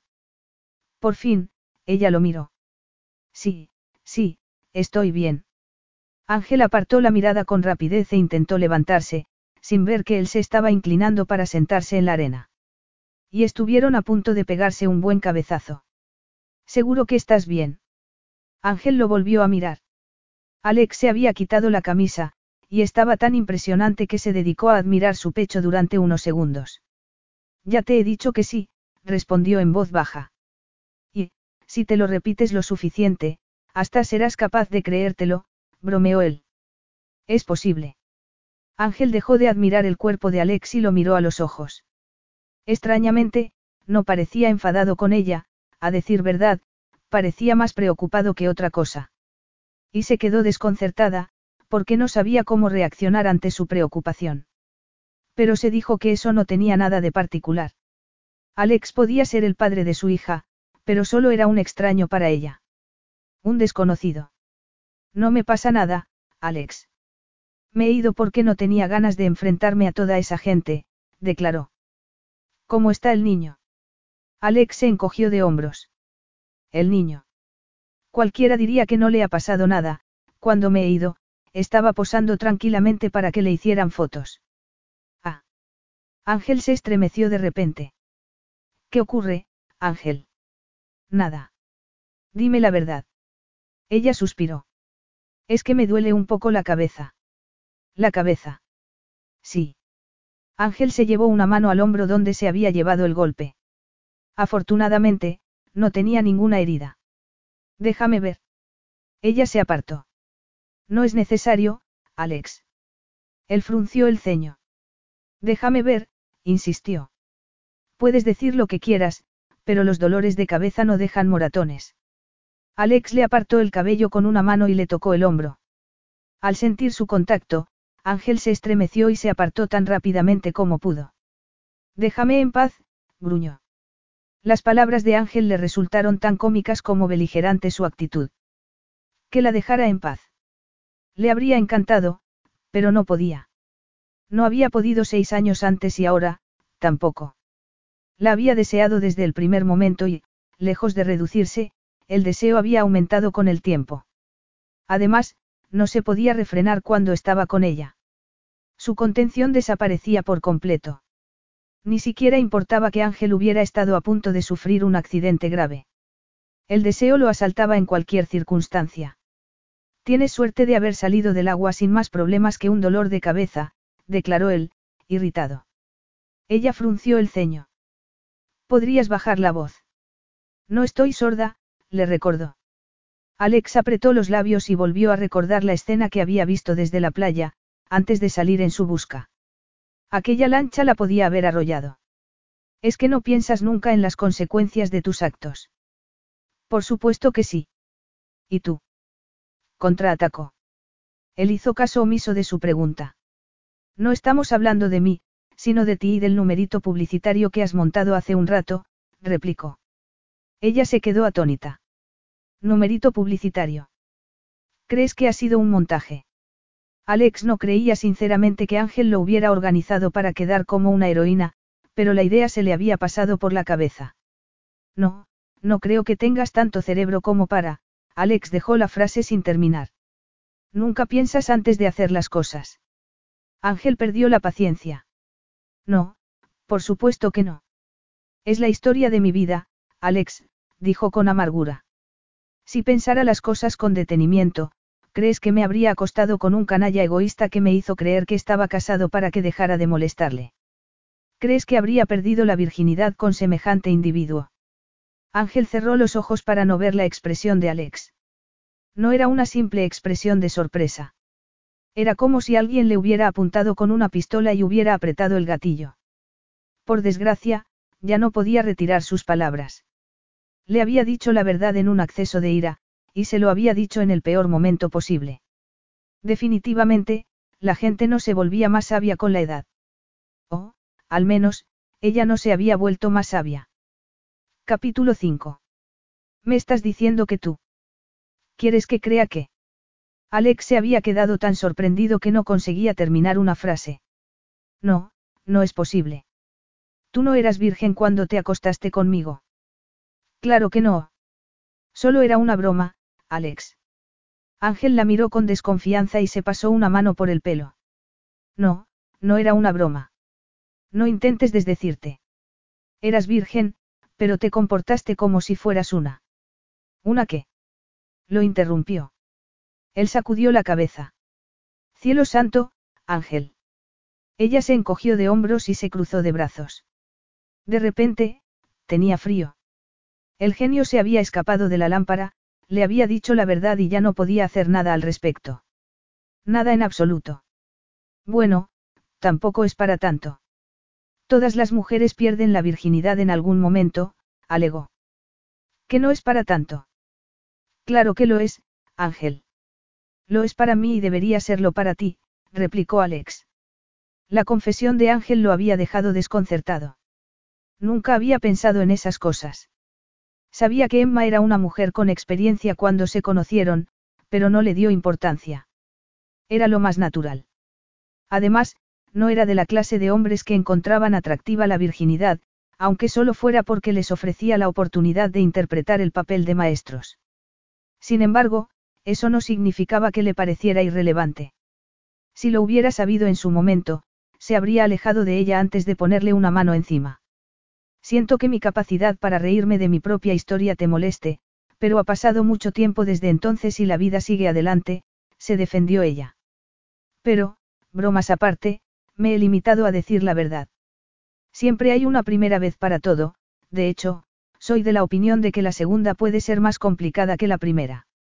Alex guardó silencio durante unos segundos, pálido como la cera. Después, la miró a los ojos y preguntó. ¿Por qué no me lo dijiste? No recuerdo que habláramos demasiado antes de acostarnos, Alex, contestó. Además, habría cambiado algo si te lo hubiera dicho. Alex abrió la boca y la volvió a cerrar. Era una buena pregunta. En principio, lo habría cambiado todo, pero no estaba seguro. No lo sé, Ángel. Solo sé que ahora me siento como si fuera una especie de depredador sin escrúpulos. Ella soltó una carcajada. Pues lo siento mucho, Alex, pero no puedo hacer nada para que te sientas mejor. Tendrás que aprender a vivir con ello. El sarcasmo de Ángel fue tan duro y descarado que arrancó un destello de rubor a las mejillas de Alex. Te acostaste conmigo con intención de... Oh, claro que sí, dijo ella, más irónica que antes. Me puse delante de un autobús para que me salvaras y, a continuación, me arrebataras la virginidad. Alex la miró con exasperación. Está bien, ya lo he entendido. Sé que no fue premeditado. Pero ¿por qué has dicho antes que la segunda vez puede ser más complicada que la primera? Ángel le dedicó una sonrisa tan dulce como falsa. ¿Por qué lo nuestro fue tan terrible que no lo pude superar? Me marcó tanto que estropeó mis relaciones con los hombres, respondió con sarcasmo. Exceptuando al padre de tu hija, por supuesto, replicó. Ella asintió. Ah, sí, el padre de mi hija. Ángel suspiró y se frotó los ojos, sintiéndose culpable. Sabía que estaba retrasando el momento de decirle la verdad. Algo inadmisible para una mujer que se preciaba de ser sincera y de jugar limpio. Ladeó la cabeza y, al hacerlo, Alex vio que también tenía un arañazo en la sien.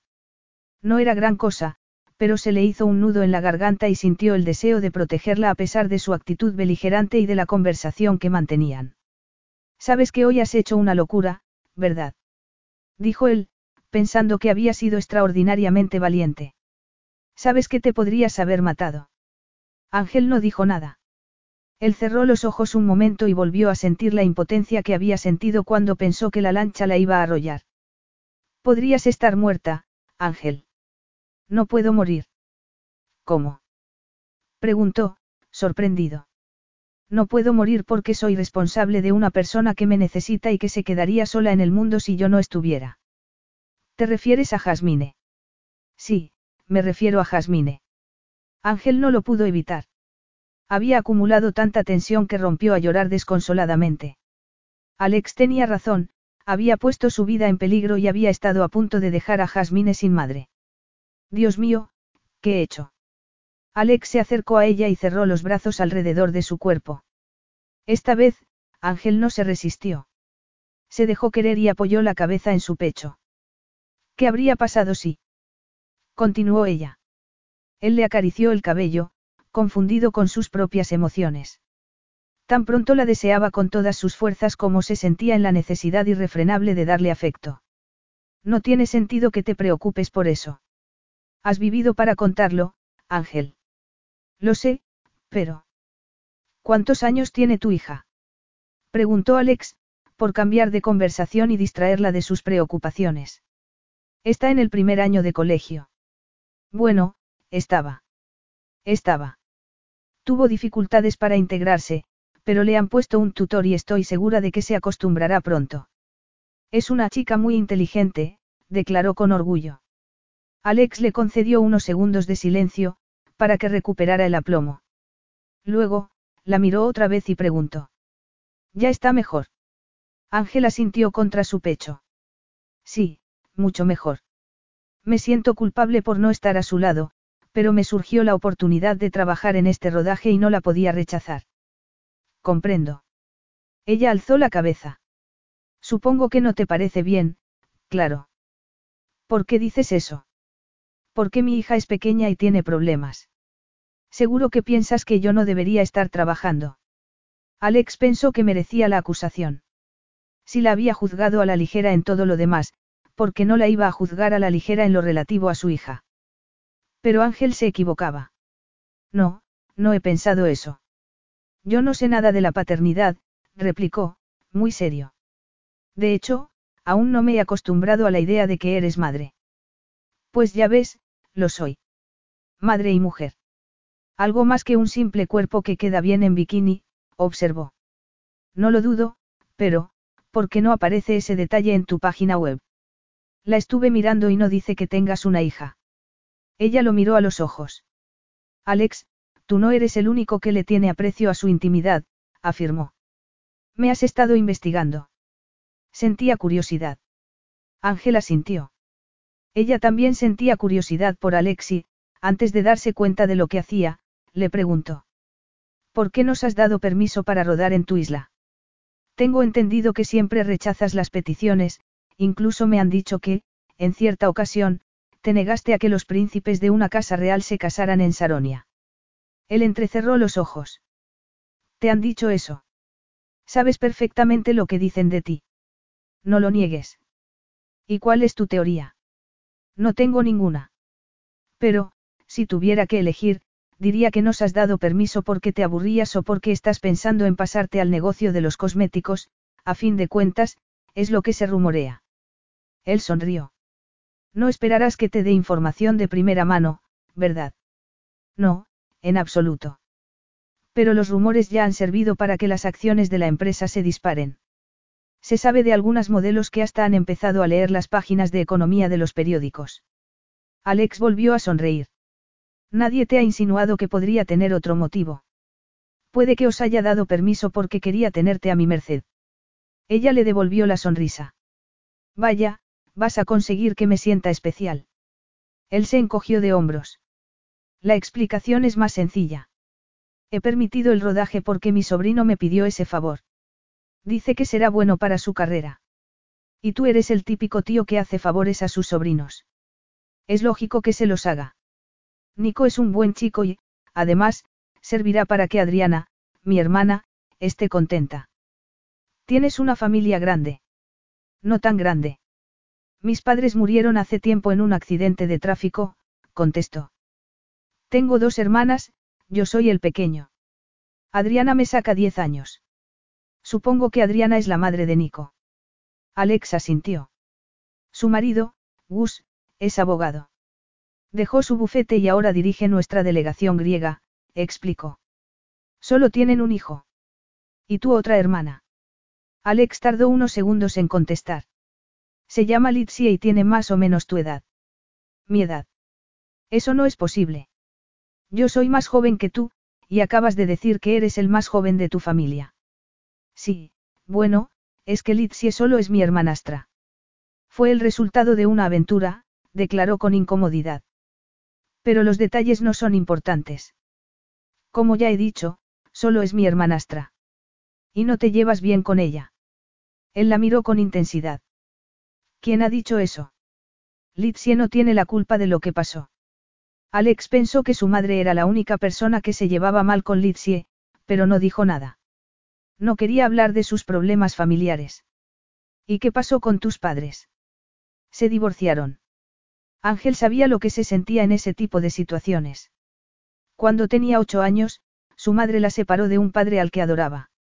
Era tan pequeña que pensó que la culpa era suya, que había hecho algo malo y que la castigaban por ello.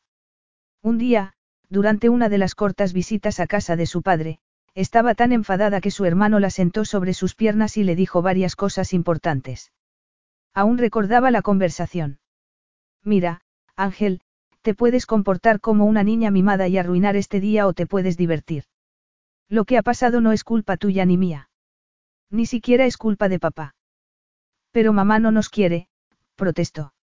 Lo sé, dijo su hermano, frustrado. Pero, por mucho que no nos quiera, le disgusta más que papá nos quiera. Lo vas entendiendo. La odio, Cesare. No deberías. No merece la pena. Recuerda que, cuando seamos mayores, perderá el poder que tiene sobre nosotros y nos podremos ir a vivir donde queramos. Podremos vivir con papá. Por supuesto. Ángel sacudió la cabeza e intentó concentrarse en su conversación con Alex. A fin de cuentas, el pasado ya no tenía remedio. No, no se divorciaron, dijo Alex, con una sonrisa triste. Mi padre traicionó a mi madre, pero ella le perdonó. Tuviste suerte. Él la miró con sorpresa. ¿Por qué dices eso? Porque hay madres que no perdonan nunca, Ángel ladeó la cabeza y lo observó con detenimiento. Ah, pero tú no lo hiciste. ¿A qué te refieres? A que tú no perdonaste a tu padre. Alex apartó la mirada. No era yo quien lo debía perdonar. Si tú lo dices. Él suspiró. Bueno, admito que lo juzgué apresuradamente en su día. Yo era muy joven y tenía toda la arrogancia de la juventud, explicó. No podía entender que lo hubiera arriesgado todo por acostarse una noche con una desconocida. A Ángel le pareció irónico que él, precisamente él, hablara en esos términos. No en vano, se había acostado con una desconocida seis años atrás. Y, por si eso fuera poco, había sido tan irresponsable como para hacerle el amor sin preservativo. Pero, al mirarlo, se dio cuenta de que aquella situación había sido excepcional en la vida de Alex. No era el mujeriego que ella había creído. Por eso se sentía tan culpable. Entonces, ¿a ti no te parece bien que, tú no? empezó a decir, ruborizada. ¿Qué me estás preguntando? ¿Quieres saber si me acuesto con mujeres a las que acabo de conocer?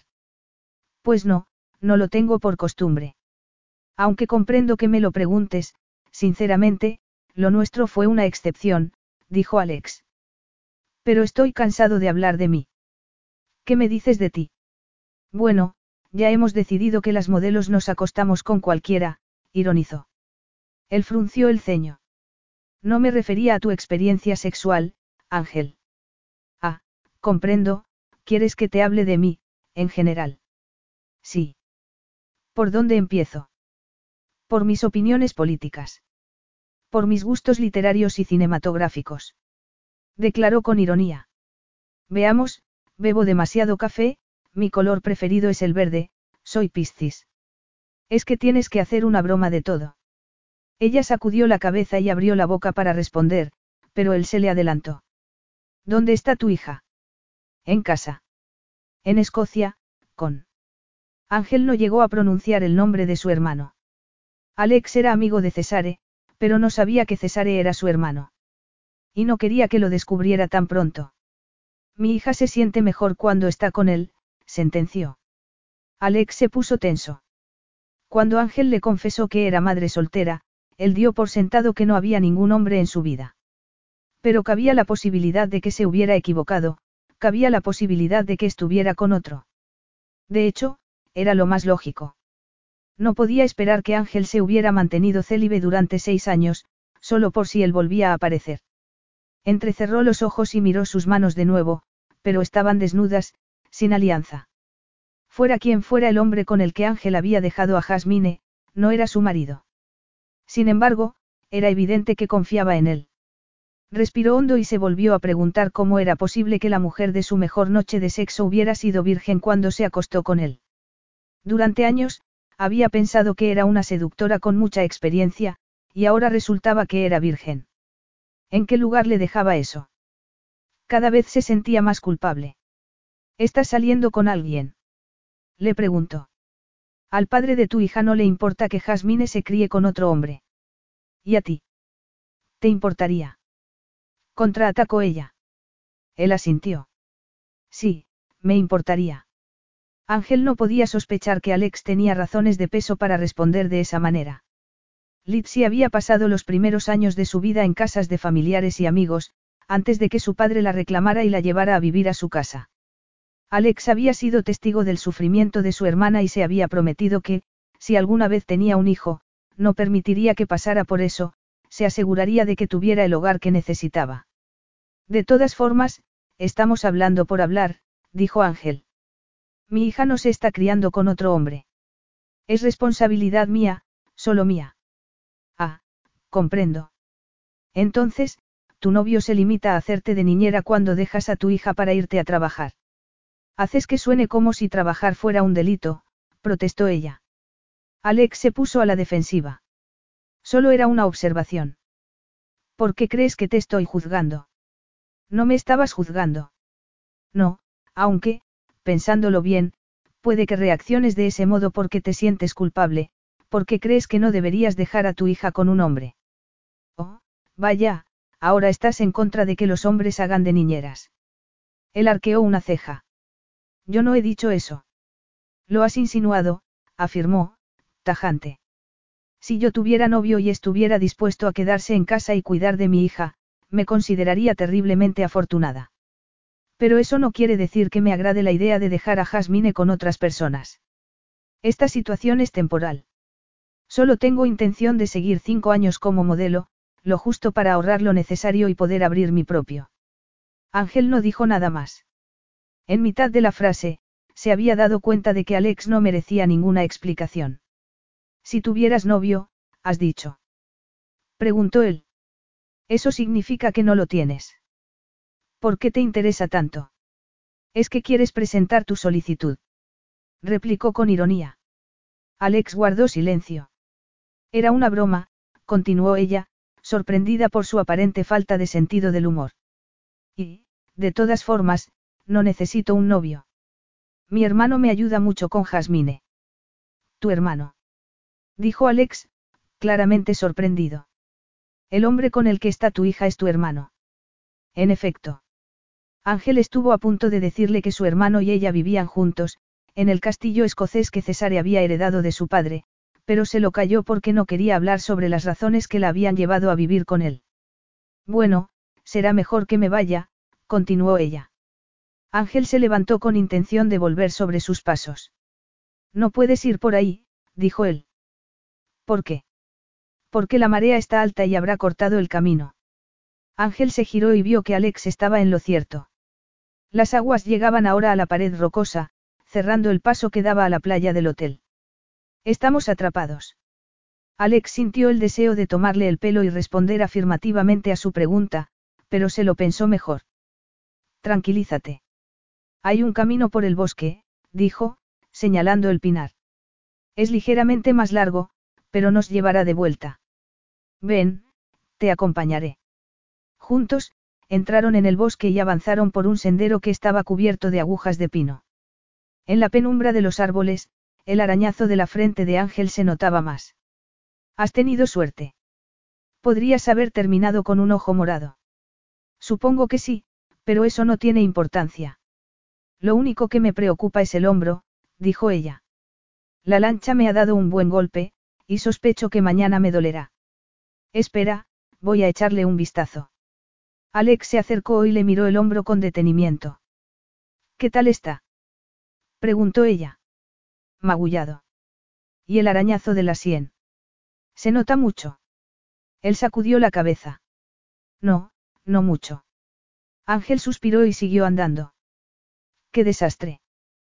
¿Por qué dices eso? Preguntó él con extrañeza. Te acabo de decir que no se nota. Porque nadie lo notaría si yo fuera una persona normal y corriente, pero no lo soy.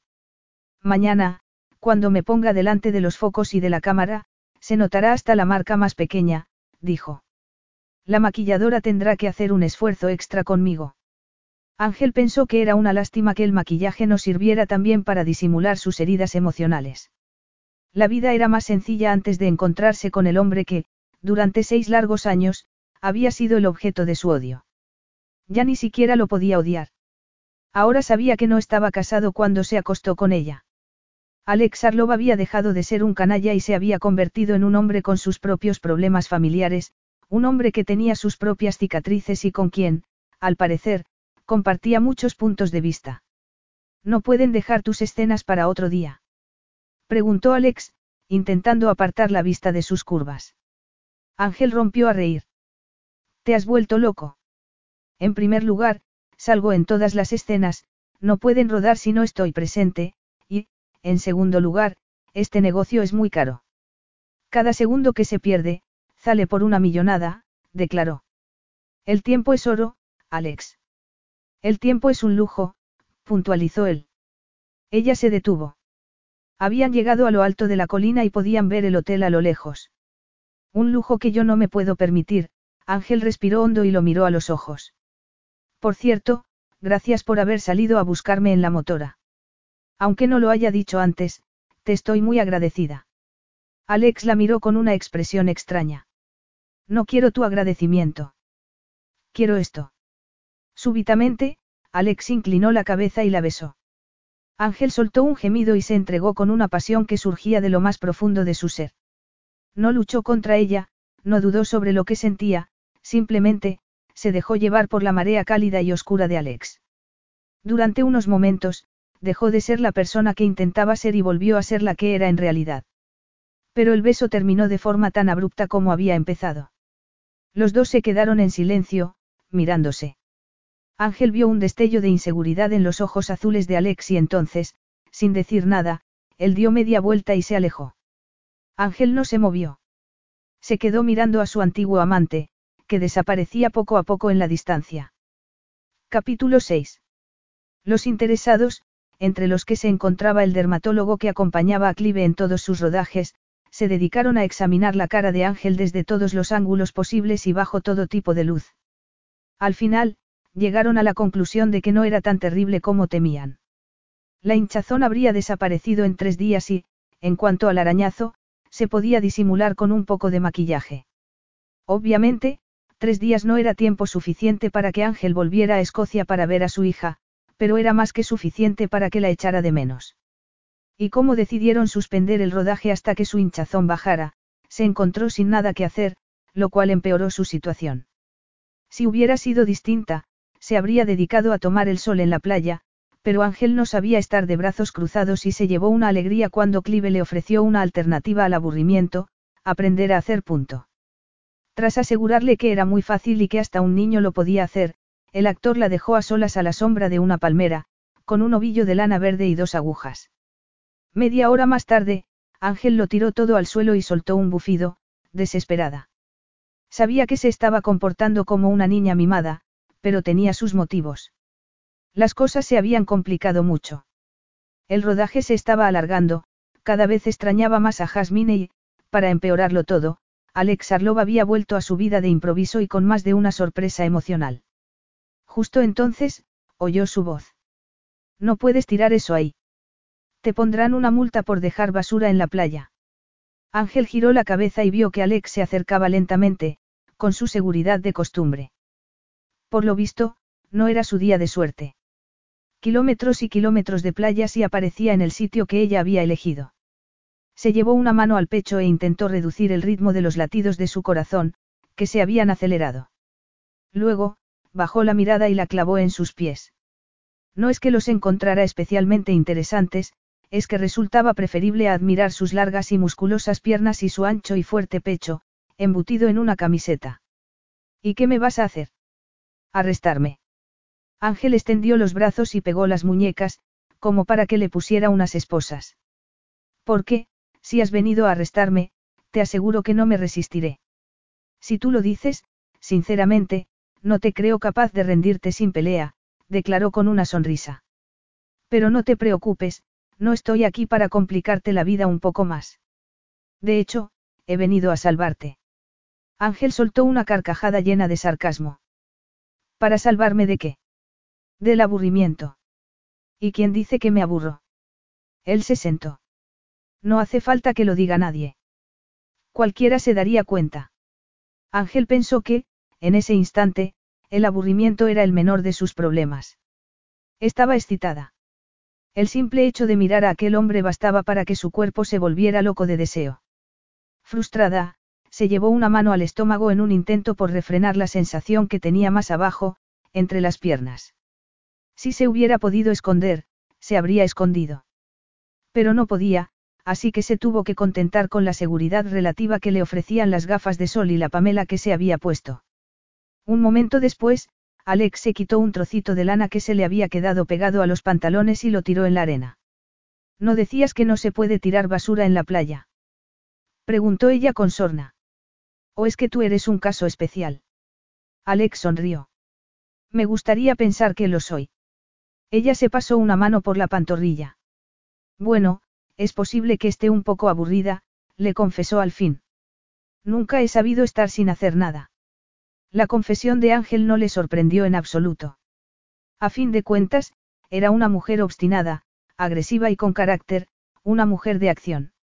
Era obvio por su comportamiento, pero también por la expresión de sus ojos y de sus grandes, sensuales y cautivadores labios, que tanto echaba de menos. Como no sabía qué decir, él se tumbó en la arena y guardó silencio. Ángel estuvo a punto de soltar un suspiro ahogado cuando Alex la rozó. ¿Qué podía hacer para alejarse de él? Si se apartaba sin más, se daría cuenta de que la estaba incomodando con su presencia. Incluso cabía la posibilidad de que notara su excitación. Alcanzó el ovillo y las agujas de tejer para entretenerse con algo y, sin darse cuenta, se las clavó en la pierna. ¡Ay! gritó. Alex la miró con humor. ¿Te apetece darte un baño? Me encantaría, pero no puedo. Me lo han prohibido casi todo menos respirar y poco más, contestó. Me temo que están enfadados conmigo. ¿Cómo pueden estar enfadados contigo? Salvaste la vida a un niño. Bueno, tampoco se puede decir que lo salvara. Seguro que se habría salvado de todas formas, contestó. Alex se giró y clavó la mirada en sus labios. Tuvo que hacer un esfuerzo para no besarla. Siempre tan modesta. Ella sonrió. Por supuesto. Soy la modestia personificada, desgraciadamente, mi sentido creativo es bastante escaso. ¿A qué viene eso? Dijo, perplejo. Al ovillo y las agujas, naturalmente. Tejer no es lo mío. Lo comprendo, pero de ahí a decir que no eres creativa, si no recuerdo mal, estudiaste artes aplicadas. Y no terminé la carrera, afirmó Ángel. Pero ¿cómo lo sabes? Yo no te lo he dicho. Él se encogió de hombros. Supongo que alguien me lo habrá mencionado. Alex no fue sincero con ella, no lo sabía por qué se lo hubieran mencionado, sino porque había llamado a un detective para que investigara la vida de Angelina Urquhart durante los meses previos al nacimiento de su hija. El día anterior, cuando se separaron en el bosque, Alex empezó a pensar en la conversación que habían mantenido. Y a las tres de la madrugada, se le ocurrió una posibilidad demasiado inquietante como para desestimarla sin más. Le estuvo dando vueltas durante un buen rato. Intentó convencerse de que era una idea absurda, el resultado de mezclar su exceso de imaginación con la falta de sueño y su frustración sexual. Pero necesitaba saberlo, necesitaba salir de dudas. Así que llamó a uno de los detectives que trabajaban para él y le pidió un informe. Al cabo de dos horas, su empleado le envió un mensaje de correo electrónico. Había pasado poco tiempo y, obviamente, solo había conseguido unos cuantos datos sobre el pasado de Angelina. Pero eran suficientes para desconfiar. Ahora, Alex sabía que Jasmine había nacido ocho meses después de que Ángel y él se acostaran y que, en consecuencia, cabía la posibilidad de que fuera hija suya. Podía ser su padre. Podía haberlo sido todo ese tiempo sin saberlo. Si se hubiera cruzado con ella en plena calle, no la habría reconocido. Y no sabía qué pensar. Ni siquiera sabía si la idea le asustaba o le daba miedo. Mientras lo pensaba, se preguntó si no estaría sintiendo lo mismo que sintió su padre el día en que la tía de Litsie se presentó con la pequeña y con un montón de cartas de su difunta madre, que no había llegado a enviar, cartas que demostraban que Litsie era su hija, y donde le pedía que asumiera su responsabilidad al respecto. Pero, si sus sospechas eran correctas, si efectivamente era el padre de Jasmine, quedaban dos preguntas que no resultaban menos inquietantes. ¿Por qué no se lo había dicho Ángel? Tenía intención de decírselo en algún momento. Alex se empezó a enfadar. Se enfadó tanto que le costó ponerse en el lugar de Ángel y entender sus motivos. Sin embargo, lo intentó. ¿Qué habría hecho él si hubiera sido una jovencita tímida que de repente se encontrara embarazada y completamente sola? Se habría puesto en contacto con el padre de la criatura. Alex se dio cuenta de que ponerse en contacto con él no habría sido tan fácil. Quizás lo había buscado y había fracasado porque no sabía ni por dónde empezar a buscar. O quizás había renunciado a buscarlo porque su opinión de él era tan mala que no lo quería como padre de su hija. Fuera como fuera, se encontraba en una situación muy difícil. Estaba acostumbrado a tener el control, pero en ese caso no tenía el control de nada. Desde un punto de vista legal, la única persona con derechos sobre Jasmine era la propia Ángel. Pero, si era su hija, no permitiría que nada ni nadie se interpusiera en su camino. Y si Ángel estaba saliendo con otro hombre, no permitiría que un desconocido le robara la paternidad de su pequeña. ¿Por qué no terminaste la carrera? La pregunta de Alex parecía completamente inocente, pero en su expresión había algo que la hizo desconfiar. Se encogió de hombros y contestó de la forma más breve que pudo. Porque tuve, demasiadas distracciones. Alex supo a qué distracciones se refería. Ángel no había terminado la carrera porque se había quedado embarazada de una niña que podía ser hija de él. Habían pasado varias horas desde que aquella posibilidad hubiera irrumpido en sus pensamientos, pero seguía tan presente como al principio. Y estaba decidido a salir de dudas, a conseguir la respuesta que necesitaba. Una respuesta que solo le podía dar una persona, Ángel Urquhart. ¿Y ahora? ¿Ahora? Preguntó ella, desconcertada. También tienes distracciones. Porque, si no tienes, se me ocurre que. Ella frunció el ceño. Vaya, no eres un hombre precisamente sutil. No, gracias, agradezco tu ofrecimiento, pero no necesito la distracción en la que estás pensando. Él rió. Me has entendido mal. No me estaba insinuando. Solo quería decir que, si ahora tienes tiempo, podrías retomar tu carrera. Ángel se sintió terriblemente mortificada. Habría dado cualquier cosa con tal de no ver la cara de sarcasmo de Alex. Justo entonces, él le puso una mano en la barbilla y, con la otra, le levantó las gafas de sol para verle los ojos. Ángel se quedó inmóvil y se quejó para sus adentros. Se estaba comportando como un conejito asustado. Tienes unos ojos preciosos. Ángel se estremeció. Deseaba a Alex con toda su alma, lo deseaba tanto que apretó los puños y se clavó las uñas en las palmas con la esperanza de que el dolor la ayudara a recobrar el control de la situación. Pensándolo bien, continuó él, no me importaría distraerme un poco contigo. Ella se apartó y se bajó las gafas de sol. ¿Qué has dicho? gruñó ella. Él volvió a sonreír. No me digas que te sorprende. Es obvio que te deseo. Alex lo dijo con tanta naturalidad como si estuviera pidiendo una pizza en un restaurante. Y ella tuvo la sensación de que el corazón se le había detenido. No eres el primero que me desea, acertó a decir, nerviosa. A decir verdad, me ocurre con frecuencia. Ángel le dijo la verdad, pero no dijo que era la primera vez que una proposición deshonesta le había estado a punto de causar un infarto. No lo dudo en absoluto, replicó él con humor. Sin embargo, creo que podríamos empezar por algo más fácil que una noche de sexo apasionado. ¿Te apetece comer conmigo?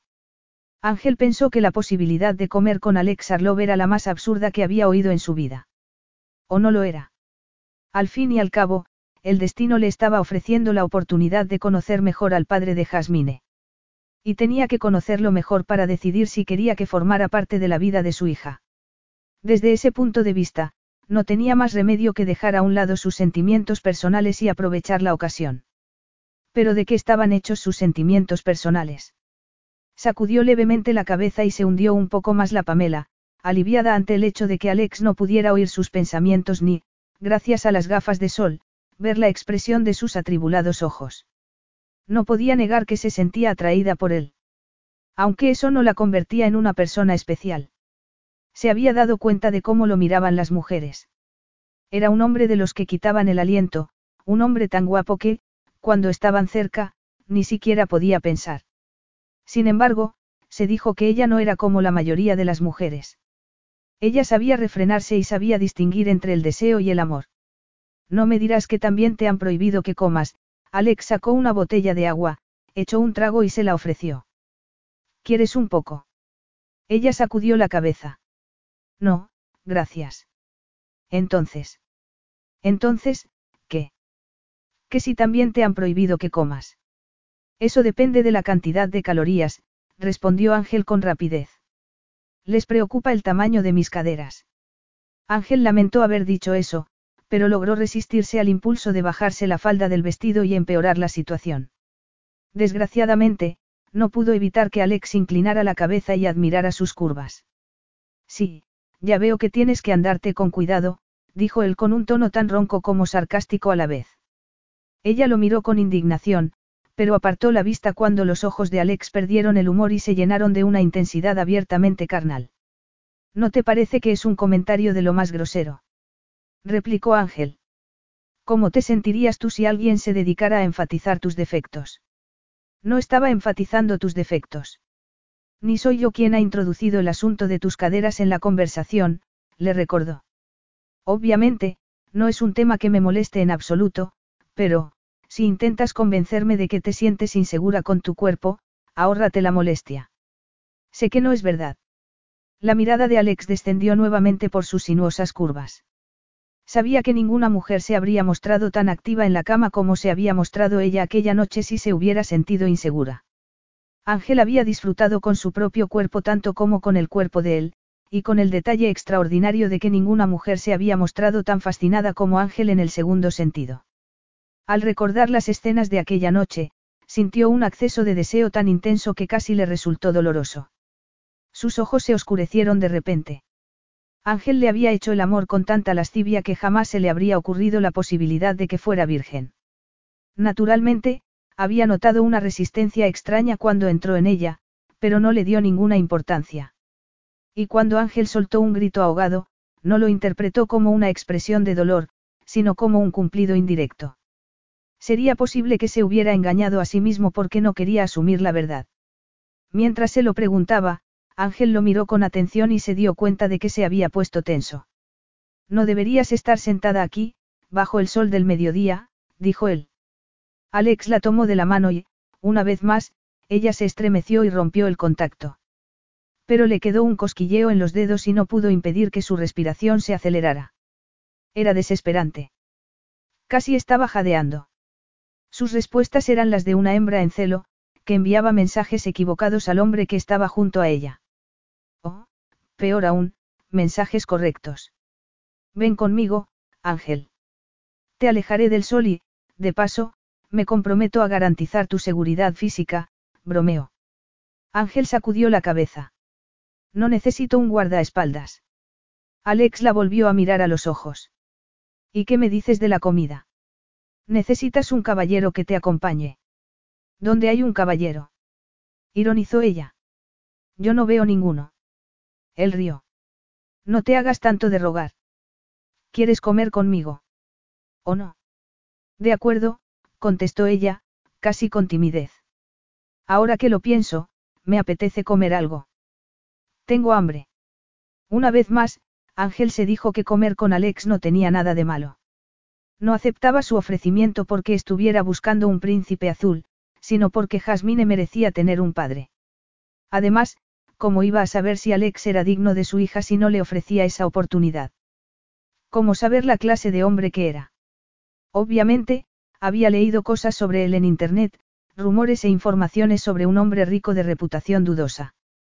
Pero el Alex Arlov que ella conocía no encajaba en la imagen de los medios de comunicación. Caminaron en silencio por un sendero que avanzaba entre un bosquecillo de pinos. Miró a Alex un par de veces, lo justo para ver que parecía sumido en sus pensamientos y poco proclive a entablar una conversación. A Ángel le pareció bien. Tampoco sentía muchos deseos de hablar. Pero era consciente de que, si quería conocer bien a Alex, tendrían que hablar en algún momento.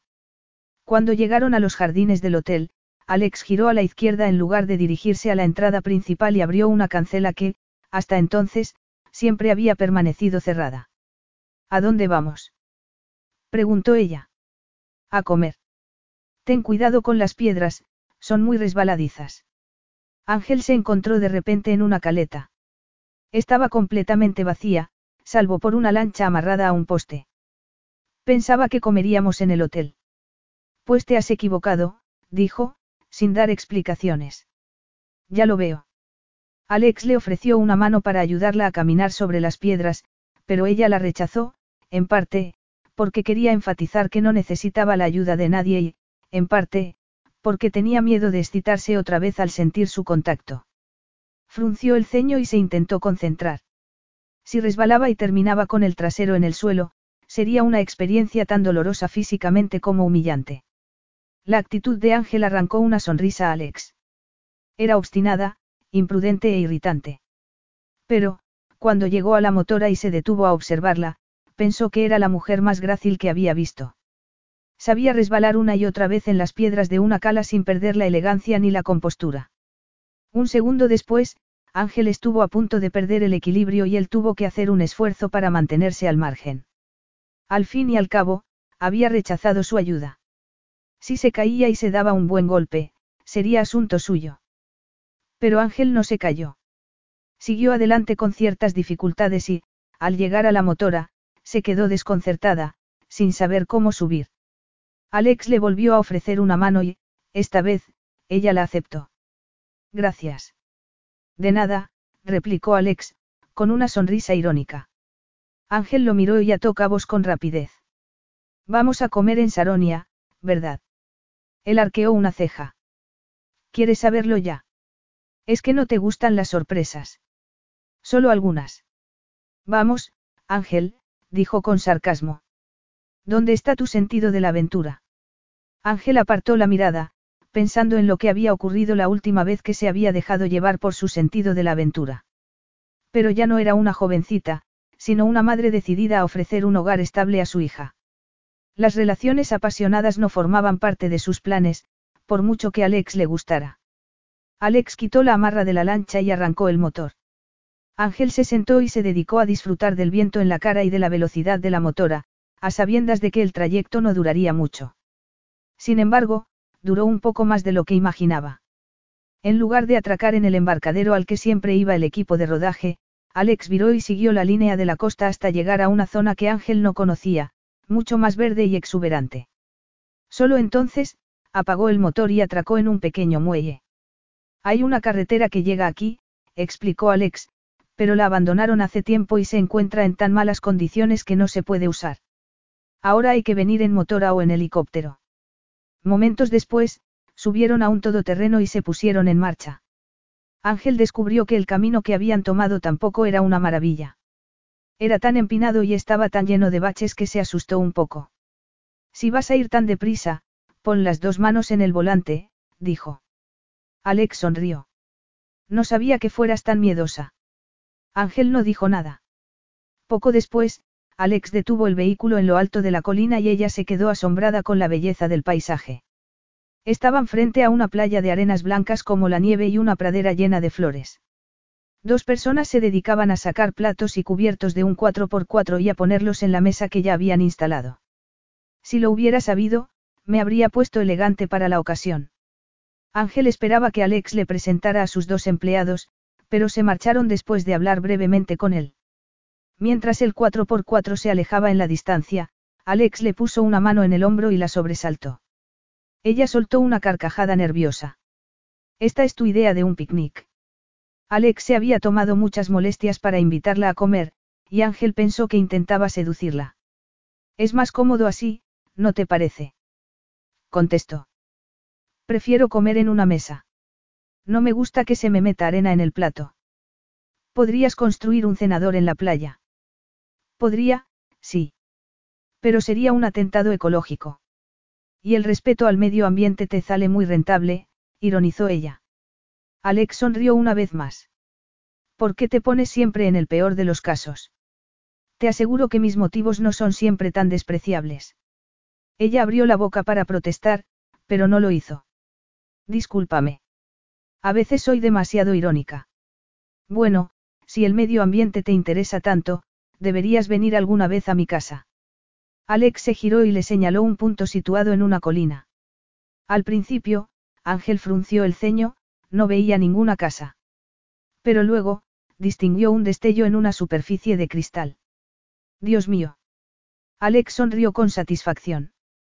Los arquitectos la habían construido de tal manera que se confundía completamente con el paisaje, fundiéndose con él. Es difícil de ver, ¿verdad? Excavada en la colina y con un techo de hierba artificial, La casa resultaba invisible desde casi todos los ángulos, pero los grandes paneles de cristal que daban al mar aseguraban que todas las habitaciones fueran extraordinariamente luminosas. ¿Vives aquí? Él se encogió de hombros. Solo vengo de vez en cuando, a pasar unos días. Me temo que no está equipada para temporadas largas. Ah, dijo ella, sin salir de su asombro. Pero siéntate, por favor. Ella aceptó el ofrecimiento y se sentó. Los primeros minutos de la comida fueron decepcionantes para Ángel. Alex era un gran conversador, pero se las arregló para evitar cualquier pregunta de carácter excesivamente personal y ella se empezó a sentir frustrada. ¿No te gusta el marisco? preguntó Alex. Ángel, que había estado jugueteando con la comida, apartó el plato y decidió ser más directa con él. ¿Por qué me has traído a este lugar? declaró con desconfianza. No creo que haya sido para hablar de comida. Él la miró con intensidad. ¿Por qué has venido tú? replicó. Ángel apoyó los codos en la mesa y clavó la vista en sus ojos. Siempre respondes a una pregunta con otra pregunta. Él alcanzó una gamba y se la llevó a la boca. ¿Tanto te molesta? Dijo con humor. Todavía no me has contestado. Pues sí. A veces, contesto con una pregunta, afirmó. Cuando la respuesta me interesa. Ah, comprendo, ¿y cuál era tu pregunta? Ironizó ella. Alex rió. ¿Por qué has venido tú? ¿Por qué me aburría y tenía hambre?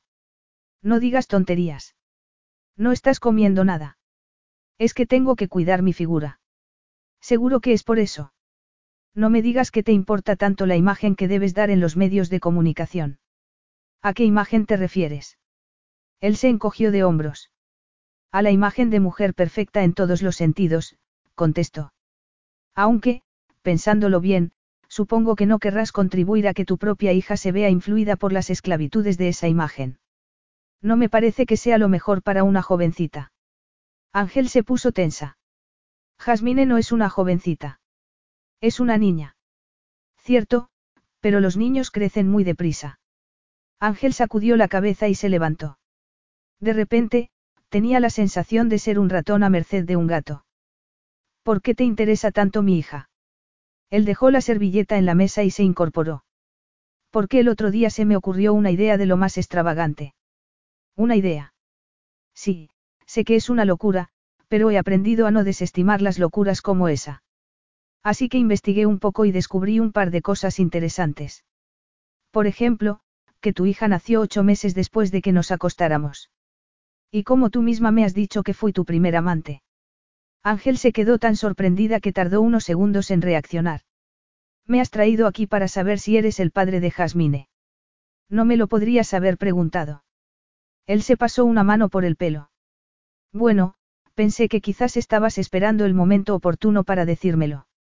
Ya veo. Decidí ponértelo fácil, nada más. Ella señaló la botella de vino blanco que estaba en la cubitera y dijo. Ponérmelo fácil. ¿Cómo? Mediante el procedimiento de emborracharme. Alex suspiró. Primero, se enfadaba con él por haberla tratado con cierta consideración y, después, se hacía la víctima. No tenía intención de emborracharte, pero te ruego que te pongas un momento en mi lugar. Si Jasmine es hija mía, tengo derecho a saberlo. Alex pronunció las palabras con un tono tan seco y desabrido que Ángel perdió la paciencia con él. Derecho. Tú no tienes ningún derecho. Solo verás a Jasmine si yo te lo permito, y no lo voy a permitir. Pero. He venido aquí para averiguar si eres digno de ser su padre, lo interrumpió, pero está visto que no eres digno en absoluto. No te quiero cerca de mi hija. Eres un canalla, un manipulador que trata a la gente como si fueran piezas de su ajedrez, eres el último hombre que elegiría como padre de Jasmine. Alex respiró hondo y Ángel se empezó a arrepentir de haberle dicho esas cosas. Luego, él apoyó las manos en la mesa y le lanzó la más fría de sus miradas. Cuando por fin habló, su voz sonó baja y terriblemente dura, calculada para alimentar el pánico de Ángel. Era la misma voz que había derrotado a muchos hombres de negocios, bastante más duros que ella. Te has buscado un mal enemigo. No voy a permitir que me alejes de mi hija. Intenta impedir que la vea, y serás tú quien termine arrodillándose ante mí para rogarme que te permita verla un rato. Si tienes un solo secreto oscuro, cualquier cosa que pueda usar en tu contra, mis abogados lo encontrarán, la amenazó. Yo no he empezado esta pelea, pero la voy a terminar. Puedes estar segura. Alex dio media vuelta y se fue. Ángel se quedó inmóvil y se llevó una sorpresa añadida cuando, un momento después, vio que Alex subía al todoterreno y se alejaba de allí. La había dejado sola, en mitad de ninguna parte. Absolutamente asombrada con la situación, soltó una carcajada carente de humor alguno y se volvió a sentar. Bueno, al menos, no me moriré de hambre. Veinte minutos después, apareció uno de los hombres que habían instalado la mesa y llevado la comida. Si la situación le parecía extraña, no lo demostró. Se dirigió a ella con toda amabilidad y dijo. Quiere que la lleve a tierra firme, señorita. Ángel se sintió tan aliviada que sintió el deseo de levantarse y darle un abrazo, pero se refrenó y, con una sonrisa, contestó. Sí, gracias. Capítulo 7. Alex detuvo el vehículo a un par de kilómetros y apoyó los brazos en el volante. Conocía la isla como la palma de su mano, pero estaba tan alterado por lo sucedido que tuvo que concentrarse para saber dónde se encontraba. No ha salido precisamente bien, se dijo en voz alta. Lo había planeado todo con detenimiento. Solo quería hablar con ella y descubrir la verdad. Pero había sido un desastre. Sin embargo, sabía que dar vueltas por la isla no arreglaría el problema. Se había dejado dominar por las emociones. Pensaba que Ángel diría lo que él quería oír y, como no lo había dicho, se había enfadado y había empeorado la situación. Ahora, todo iba a ser más difícil. Cuando llegó al bungalow, Ángel pensó que solo quería hacer dos cosas, llorar en la cama y romper algo, lo que fuera. Desgraciadamente, no podía llorar, le había dicho a su hija que hablarían media hora más tarde y necesitaba estar tranquila. En cuanto a lo de romper algo, se suponía que era una persona adulta y que las personas adultas no se dedicaban a lanzar trastos contra las paredes. Aunque hubieran tenido una discusión con Alex Arlov. Las cosas no habían salido como él quería y, en consecuencia, había roto la baraja. Ángel no podía negar que su interpretación de hombre enfadado había sido verdaderamente impresionante, pero tampoco podía olvidar que había reaccionado de la peor manera posible cuando ella se había negado a acatar sus órdenes. Ahora sabía que, bajo su apariencia de hombre amable y civilizado, se ocultaba un déspota implacable. Se comportaría del mismo modo con su hija. Reaccionaría con la misma falta de tacto cada vez que las cosas se complicaran. Apretó los puños y empezó a caminar por la habitación. Alex Arlov la sacaba de quicio, pero se recordó que ni sus propios sentimientos ni el propio Alex tenían importancia en ese momento. Se trataba de Jasmine, no de ellos. Y estaba obligada a velar por el bienestar y los intereses de su hija. Logró mantener la compostura hasta después de hablar por teléfono. Solo entonces, se dejó llevar y derramó unas cuantas lágrimas que no fueron consecuencia de su enfado, sino de su arrepentimiento. Jasmine era una chica maravillosa. Merecía tener un padre, alguien que la quisiera por lo que era y que no la aplastara bajo expectativas imposibles. Sabía Alex lo que significaba ser padre. Sería capaz de tratarla con el afecto que merecía. O se comportaría como si Jasmine fuera una de sus posesiones. No lo podía saber. Pero, al recordar sus amenazas, consideró la posibilidad de llamar a un abogado para impedir que le quitara a su hija. Si Alex pensaba que se iba a asustar, se equivocaba. Lucharía con todas sus fuerzas. Al final de la tarde, se vio obligada a salir de su encierro y a socializar un poco. No le apetecía nada, pero estaba allí por un trabajo y no se podía quedar en la habitación, así que sacó fuerzas de flaqueza y se reunió con sus compañeros. Uno de los presentes era el ejecutivo de la empresa de publicidad que se había enfadado al saber del suceso del niño. Ángel se quedó sorprendida al descubrir que había cambiado radicalmente de actitud, y que ahora parecía encantado con sus heroicidades. Se giró hacia Clive, que se había sentado junto a ella y le dijo. Me alegra que esté más tranquilo. Por supuesto que está más tranquilo, dijo el actor con humor. Se ha dado cuenta de que lo que hiciste es magnífico en términos de publicidad. Ángel frunció el ceño. De publicidad.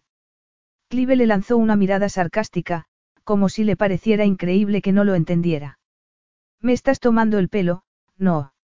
El actor se giró hacia Carl, otro de sus compañeros de trabajo, y comentó.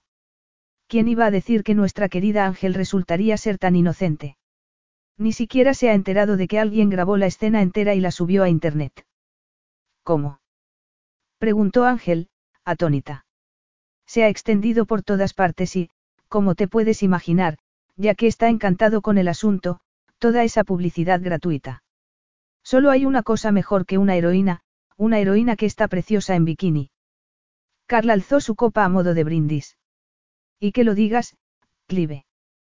Qué horror, dijo Ángel. Carl soltó una carcajada. Hay quien cree que todo fue un montaje, declaró Clive. Es maravilloso, ¿verdad? No me digas que no te gustan las teorías conspiratorias. Ella suspiró, molesta. No, no me gustan. A pesar de su disgusto, el humor superficial e irónico de Clive le parecía un soplo de aire fresco en comparación con las amenazas de Alex. Pero sacudió la cabeza y se dijo que no quería pensar en él. ¿Lo dices en serio? Completamente. No me parece bien que hayan subido esa grabación a Internet. Es un atentado contra mi derecho a la intimidad. El actor sonrió. No puedo creer que digas eso. Eres modelo, querida mía, no has considerado nunca la posibilidad de que te hayas equivocado de profesión. Sí, más de una vez. Ángel soltó una carcajada y miró a Sandy, que estaba a su derecha. Para ella, el trabajo de modelo solo era un instrumento para conseguir un fin. Solo iba a seguir cinco años más en el sector, hasta ahorrar el dinero que necesitaba. Su verdadero objetivo era abrir una boutique y dedicarse al diseño de moda. Después de la cena, se excusó con el argumento de que estaba cansada y volvió al bungalow. Cuando comprobó el contestador automático, se quedó atónita. Le habían dejado más de una docena de mensajes. Solo contestó al de su hermano, que había visto la grabación de Internet y estaba preocupado por ella. Ángel tranquilizó a Cesare y se mostró de acuerdo con él cuando dijo que no convenía que Jasmine se enterara.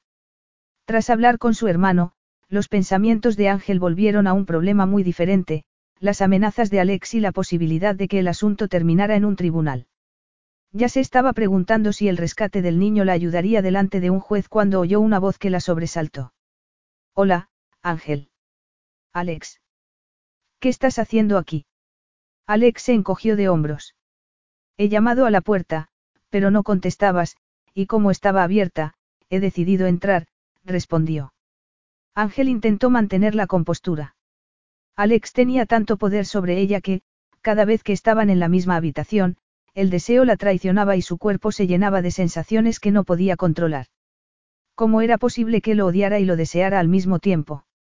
Se llevó una mano al pecho y soltó un grito ahogado al rozarse sin querer los pezones, que se le habían endurecido. Eso no es lo que te he preguntado. ¿Qué estás haciendo aquí? Ángel respiró hondo. Se le había hecho un nudo en la garganta.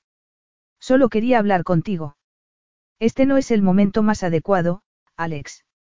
Ángel retrocedió. Alex entrecerró los ojos y dijo. ¿Qué te ocurre? Estás temblando. ¿Cómo no voy a estar temblando? replicó ella con tono acusatorio. La última persona que apareció repentinamente en mi casa era un loco que me perseguía. Tuve que denunciarlo y conseguir que emitieran una orden de alejamiento. Alex se quedó horrorizado. Una orden de alejamiento. ¿De qué estás hablando? ¿Quién era ese tipo? Ángel se encogió de hombros, lamentando haberlo mencionado. Nadie, solo un loco de tantos. A decir verdad, era inofensivo. Alex la miró con incredulidad. Oh, sí, tan inofensivo que lo tuviste que denunciar, declaró con ironía. En realidad, fue un malentendido. No te entiendo. Cuando entró en mi casa, me asusté mucho porque pensé que llevaba un cuchillo en la mano. Pero no era un cuchillo. ¿Qué era entonces? Un brazalete. Un brazalete. Ella asintió. Estaba oscuro y no lo podía ver bien. Pero entró en tu casa sin permiso, Ángel. Ángel se encogió de hombros otra vez. Como ya he dicho, solo era un loco. El pobre hombre estaba convencido de que yo era su alma gemela, y creo que lo del tiesto le asustó bastante más que mi amenaza de denunciarlo. Alex arqueó una ceja. Lo del tiesto. Sí. Alcancé una maceta y se la estampé en la cabeza. Él soltó una carcajada. Bueno, era lo único que tenía a mano, se excusó ella. Alex la miró con tanto afecto como humor. Angelina Urquhart era una mujer terriblemente apasionada, una mujer impetuosa e imprudente que tendía a actuar por instinto en determinado tipo de situaciones. No era extraño que se hubiera quedado embarazada durante su primera experiencia sexual. Ni siquiera había pensado que pudiera correr ese peligro. Pero no estaba allí para hablar de su carácter. Siento lo que ha pasado entre nosotros, Ángel. Tenías razón. No me dijiste nada que yo no supiera. Es que. Sí. Es que no estaba preparado para oírlo. Alex se pasó una mano por el pelo y Ángel se dio cuenta de que llevaba la misma ropa del día anterior, lo cual era verdaderamente extraño en un hombre como él. De hecho, ni siquiera se había afeitado. Para oírlo de mis labios, querrás decir, puntualizó. Él asintió. En efecto. Pero eres la madre de Jasmine y, naturalmente, tienes derecho a tomar decisiones sobre ella. Me alegra que lo reconozcas. Me he portado mal contigo, Ángel. Te he dicho cosas terribles, cosas injustas, Alex guardó silencio durante unos segundos. Supongo que tienes motivos para odiarme, pero te ruego que me concedas una oportunidad. Quiero que esto salga bien. Ángel frunció el ceño. ¿Quieres a Jasmine? dijo. Él suspiró. Sí, claro que quiero a Jasmine, pero, sobre todo, quiero ser un buen padre. Y no tengo intención de imponerte nada. Ángel se empezó a sentir más tranquila. Sin embargo, no las tenía todas consigo. El cambio de actitud de Alex le parecía sospechoso. Qué extraño, hace unas horas, me amenazaste con llevarme a los tribunales y arrebatarme la custodia de mi hija, declaró. Ahora, te presentas aquí y me dices que estás arrepentido y que harás lo que sea necesario por ser un buen padre. Comprendo que desconfíes, pero... Pero... ¿Te he hablado alguna vez de Litsie? De tu hermanastra. Él volvió a sentir. Tenía diez años cuando se enteró de que mi padre era su padre, dijo. No quiero que Jasmine pase por eso. Quiero que me conozca y que sepa que puede contar conmigo, que tendrá todo el afecto que necesite. Ángel saltó como si la hubieran pinchado con una aguja. Insinúas que no tiene el afecto que necesita. Yo no he dicho que. No sé ni por qué me molesto en escucharte, lo interrumpió. Jasmine sabe que no está sola. Sabe que la quiero. Estoy seguro de que eres una gran madre, pero esa no es la cuestión. ¿Y cuál es la cuestión? Bueno. Creo que no te lo has planteado bien. Esto no tiene nada que ver con la relación que Litsia y tú tuvierais con vuestro padre. De hecho, no puedes permitir que los problemas de tu pasado enturbien los hechos del presente. Alex soltó una carcajada de incredulidad. Me extraña que tú, precisamente tú, digas eso. ¿Por qué? Porque es evidente que tu pasado está directamente relacionado con la forma en que tratas a tu hija. No te entiendo. Es evidente que no quieres cometer los errores que tu madre cometió contigo, afirmó él. Pero no lo digo como crítica, sino como simple constatación de un hecho. Me parece lo más lógico del mundo. Intentamos no repetir los errores de nuestros padres, aunque a veces fracasamos y la historia se repite. No digas tonterías, protestó. Esta situación es completamente distinta. Él la miró con humor. ¿Estás segura de eso? La madre de Litsie decidió no decirle a mi padre que estaba embarazada porque sabía que estaba casado. La única diferencia con lo que pasó entre nosotros es que yo no estaba casado, pero creíste que lo estaba y no me concediste ni el beneficio de la duda, le recriminó. Ángel guardó silencio, avergonzada. Cuando era un niño, mi padre era un héroe para mí, continuó Alex. Pero nuestra relación se hundió cuando supe lo que había pasado con Litsie. No le pude perdonar que hubiera sido tan irresponsable, lo cual es bastante irónico, teniendo en cuenta que he terminado como él. Tú no has terminado como él. Esto no es lo mismo. En cierta forma, sí. Creo que hiciste mal al dar demasiadas cosas por sentado, pero eso no me consuela. Aunque ya estuviera viudo cuando me acosté contigo, solo habían pasado unas cuantas semanas desde. Desde la muerte de tu esposa, dijo ella. En efecto. Y siempre me he sentido como si la hubiera traicionado. Ángel sacudió la cabeza. Oh, Alex, no tienes motivos para sentirte así. La gente hace esas cosas cuando está desesperada. Cosas que no haría en otras circunstancias. Él la miró con desconcierto. Me estás justificando. Tú. Precisamente tú. Por supuesto. Creo que te juzgas con demasiada dureza. Estabas enamorado de tu esposa, la habías perdido y... Sabía que la iba a perder. Su enfermedad no tenía cura. ¿Y qué? Fue menos doloroso por eso. Bueno. Por Dios, Alex, deja de torturarte de ese modo, declaró con vehemencia. Estuviste con ella hasta el final, no. Le diste tu apoyo, tu afecto. Sí, pero... Sé que es duro, pero lo hiciste lo mejor que pudiste. Y cuando falleció, te acostaste con otra mujer no porque la amaras menos, sino porque necesitabas un poco de amor, porque estabas hundido y no pensabas con claridad. Alex no dijo nada.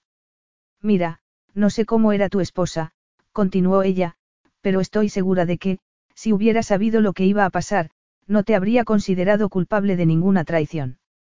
Al menos, yo no te habría considerado culpable. Él bajó la mirada. Eres mejor persona de lo que creía.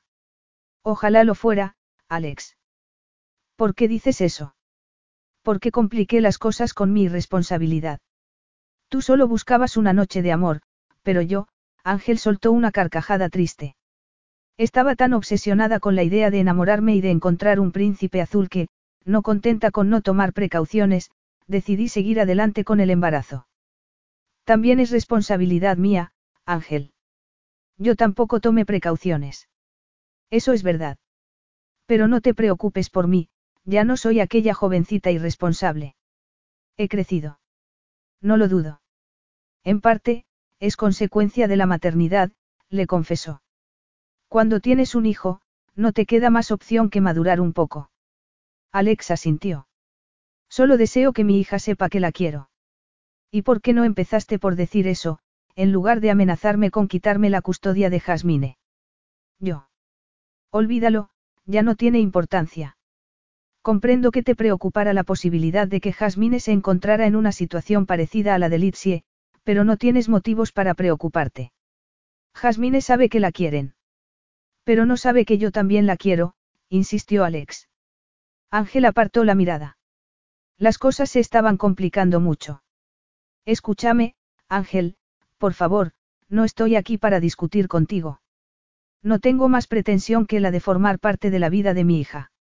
No tienes motivos para sentirte amenazada, le aseguró. Ni yo me siento amenazada. Haré lo que sea necesario. Lo que tú me digas. De repente, Alex le puso las manos en la cara y se inclinó sobre ella como si estuviera a punto de besarla. Ella alzó la cabeza y clavó la mirada en sus labios. Ardía en deseos de besarlo. Necesitaba besarlo. Lo necesitaba tanto que casi resultaba doloroso. Pero se refrenó y carraspeó antes de decir. ¿Crees que un beso lo va a arreglar todo? ¿Crees que es suficiente? Tienes un defecto muy grave, Alex. Piensas que eres irresistible. Alex la miró a los ojos con intensidad. No, claro que no es suficiente, dijo. Un segundo después, asaltó su boca y la besó apasionadamente hasta dejarla sin aliento. Ángel se aferró a él porque sus piernas ya no la sostenían. Estaba tan excitada que había perdido el control de la situación. Yo quiero mucho más que un beso, Ángel, continuó él. Mucho más. Alex le pasó la lengua por el labio inferior y añadió. ¿Te parece mal? Ángel se estremeció. No le parecía mal. De hecho, lo deseaba tanto como él a ella. Y ese era precisamente el problema. Se apretó contra su cuerpo y se concentró en su calor, en su aroma, en su intensa masculinidad. Luego, le bajó un poco la cabeza para poder tomar la iniciativa y lo besó lentamente, saboreándolo. No, en absoluto, contestó con voz ronca. Los ojos de Alex brillaron. Ella permaneció inmóvil cuando él llevó las manos a su pelo y tiró un poco de él para que ella echara la cabeza hacia atrás y dejara expuesta la larga y desnuda superficie de su garganta.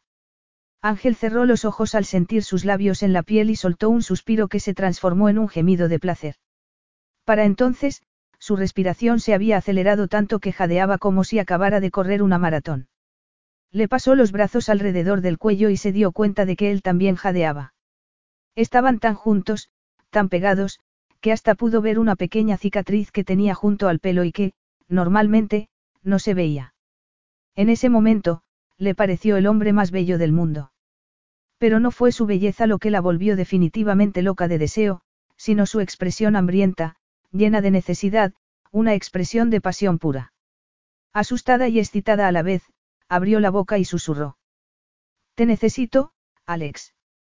Ella se arqueó y lo besó de nuevo. Alex se dejó llevar durante unos instantes y, a continuación, soltó un suspiro frustrado. ¿Qué ocurre? preguntó Ángel. Que no tengo preservativos. Ella sonrió. No te preocupes por eso. Estoy tomando la píldora. Menos mal. Ángel solo fue vagamente consciente de que Alex la llevaba al dormitorio y cerraba la puerta. Luego, él la alzó en vilo y la llevó en brazos, lo cual la dejó desconcertada porque era la primera vez que se encontraba en esa situación. Al fin y al cabo, era muy alta. Casi un metro ochenta sin tacones. Demasiado peso para la mayoría de los hombres. Al llegar a la cama, él la sentó en la cama y se arrodilló en el suelo. Eres preciosa. Alex le acarició la mejilla con suavidad. Ella alcanzó su mano y se la besó. No es preciso que te andes con tantas delicadezas, declaró Ángel. No soy de porcelana. No me voy a romper. Él sonrió. Lo sé. Ángel lo agarró por la camisa y tiró un poco con intención de que se tumbara encima. Te voy a aplastar, le advirtió Alex. Ella le empezó a desabrochar los botones. En cierto modo, espero que me aplastes, replicó con ironía. Ángel lo deseaba tanto que sus pensamientos se habían reducido a uno solo, perderse totalmente en él, dejarse arrastrar por él y terminar consumida por su fuego. Estaba tan excitada, tan fuera de control, que el menor roce la volvía loca. Cuando terminó de quitarle la camisa, Alex se llevó una mano al estrecho cinturón que cerraba sus pantalones de lino. Ángel admiró entonces su piel dorada, sus músculos, la anchura de su pecho, la línea de vello oscuro que descendía por su duro y liso estómago, dividiéndolo en dos, luego, le apartó la mano del cinturón y se lo desabrochó ella misma, con dedos temblorosos pero sorprendentemente ágiles. Sin embargo, no le llegó a quitar los pantalones porque él la agarró por las muñecas, le levantó los brazos por encima de la cabeza y le dio un beso lento y profundamente erótico antes de sacarle el top por arriba. Ángel se quedó en braguitas y sostén, un sostén que era poco más que dos triángulos de encaje. Te deseo tanto. Alex soltó un gemido de admiración y, acto seguido, la liberó de las últimas prendas que se interponían en su camino. Ángel se tumbó en la cama y permitió que le acariciara los senos, sin dejar de besarlo en ningún momento. Pero no era suficiente. Quería más, mucho más. Cerró los ojos con fuerza y se arqueó contra él, a punto de rogarle que siguiera adelante, que lo necesitaba. Y Alex debió de darse cuenta, porque dijo. Lo sé. Entonces, le lamió lentamente el contorno de una areola y le succionó primero un pezón y luego, otro. Oh, Alex. Él le introdujo una mano entre las piernas y se la separó. Ella soltó un gemido profundo cuando la empezó a acariciar, abriéndose camino entre sus increíblemente sensibles pliegues, forzando que su respiración se acelerara y se convirtiera en una sucesión de jadeos. ¿Te gusta? preguntó. Ella asintió, embriagada. Me gusta. Ángel ya no podía mantener el control, de hecho, ya no quería mantener el control. Ardía en deseos de dejarse llevar, de comportarse de forma salvaje, de permitir que la devorara, de fundirse con él. Alzó la cabeza y lo besó apasionadamente. Te deseo, Alex. Él suspiró. Y yo a ti, no he pensado en otra cosa desde que te volví a ver, en aquella fotografía. Alex se apartó lo justo para quitarse los pantalones y los calzoncillos. Después, la tomó de la mano e hizo que cerrara los dedos sobre su erección. Mira cuánto te deseo. Los ojos de Alex brillaron como los de un felino. Ella entreabrió los labios y él asaltó su boca con un beso que la arrojó a un torbellino de sensaciones. Ángel ya no podía más. Tenía que sentirlo dentro. Así que lo guió hasta su entrepierna y clavó la mirada en sus ojos hasta que, por fin, la penetró. Oh, sí. Se empezaron a mover, rítmicamente. Él le apretó los brazos contra la cama y ella cerró las piernas alrededor de su cintura. Los movimientos se volvieron más intensos, más rápidos, la piel de Ángel se cubrió de sudor y sus gemidos y gritos se fundieron del mismo modo en que se fundían sus cuerpos. Cuando llegó al orgasmo, ella tuvo la sensación de que se había liberado por completo. Ya no arrastraba la pesada carga que había emponzoñado su vida. Había expulsado a sus miedos. Ya no era como su madre. Y pensó que se había enamorado de Alex. Se quedó tumbada en la oscuridad, disfrutando de lo que había sucedido, sin tener más miedo de ello que de los propios latidos de su corazón. Alex era tan suya como ella misma. Y, si no la quería del mismo modo, si no la necesitaba con la misma intensidad, no le importaba. Estaba decidida a disfrutar del presente, a no desperdiciar el placer con preocupaciones sin sentido. Durante aquella noche, hubo momentos menos urgentes, menos arrebatadores quizás, pero cada uno fue más sensual y maravilloso que el anterior. Cuando despertó, Ángel tenía frío. La sábana se había caído al suelo y Alex estaba tumbado al otro lado de la cama, lejos de ella, pero abrió los ojos cuando Ángel se acercó a él y se apretó contra su cuerpo en busca de su calor. Tras la ventana, el cielo se empezaba a aclarar. Faltaba poco para el amanecer. Ángel se preguntó qué pasaría cuando llegara la luz del sol y se sintió súbitamente sola, pero desestimó esa emoción de inmediato. No estaba sola. Jasmine estaba con ella. ¿Tienes frío? Ella se encogió de hombros. Estoy bien. A pesar de su afirmación, Alex le pasó un brazo por encima de los hombros. A Ángel le encantó el gesto, era consciente de que no se debía acostumbrar a él, pero suspiró cuando Alex le empezó a acariciar el estómago. Entonces, él se puso tenso. ¿Qué es esto? Él se puso tensa y ella supo que se refería a la delgada y pálida cicatriz que tenía encima del pubis, casi oculta bajo el vello. Complicaciones durante el parto, contestó. Él la miró con preocupación. Complicaciones. ¿Qué pasó?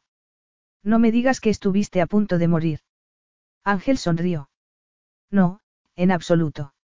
Si hubiera estado en algún país del tercer mundo, sin la asistencia médica adecuada, habría tenido problemas.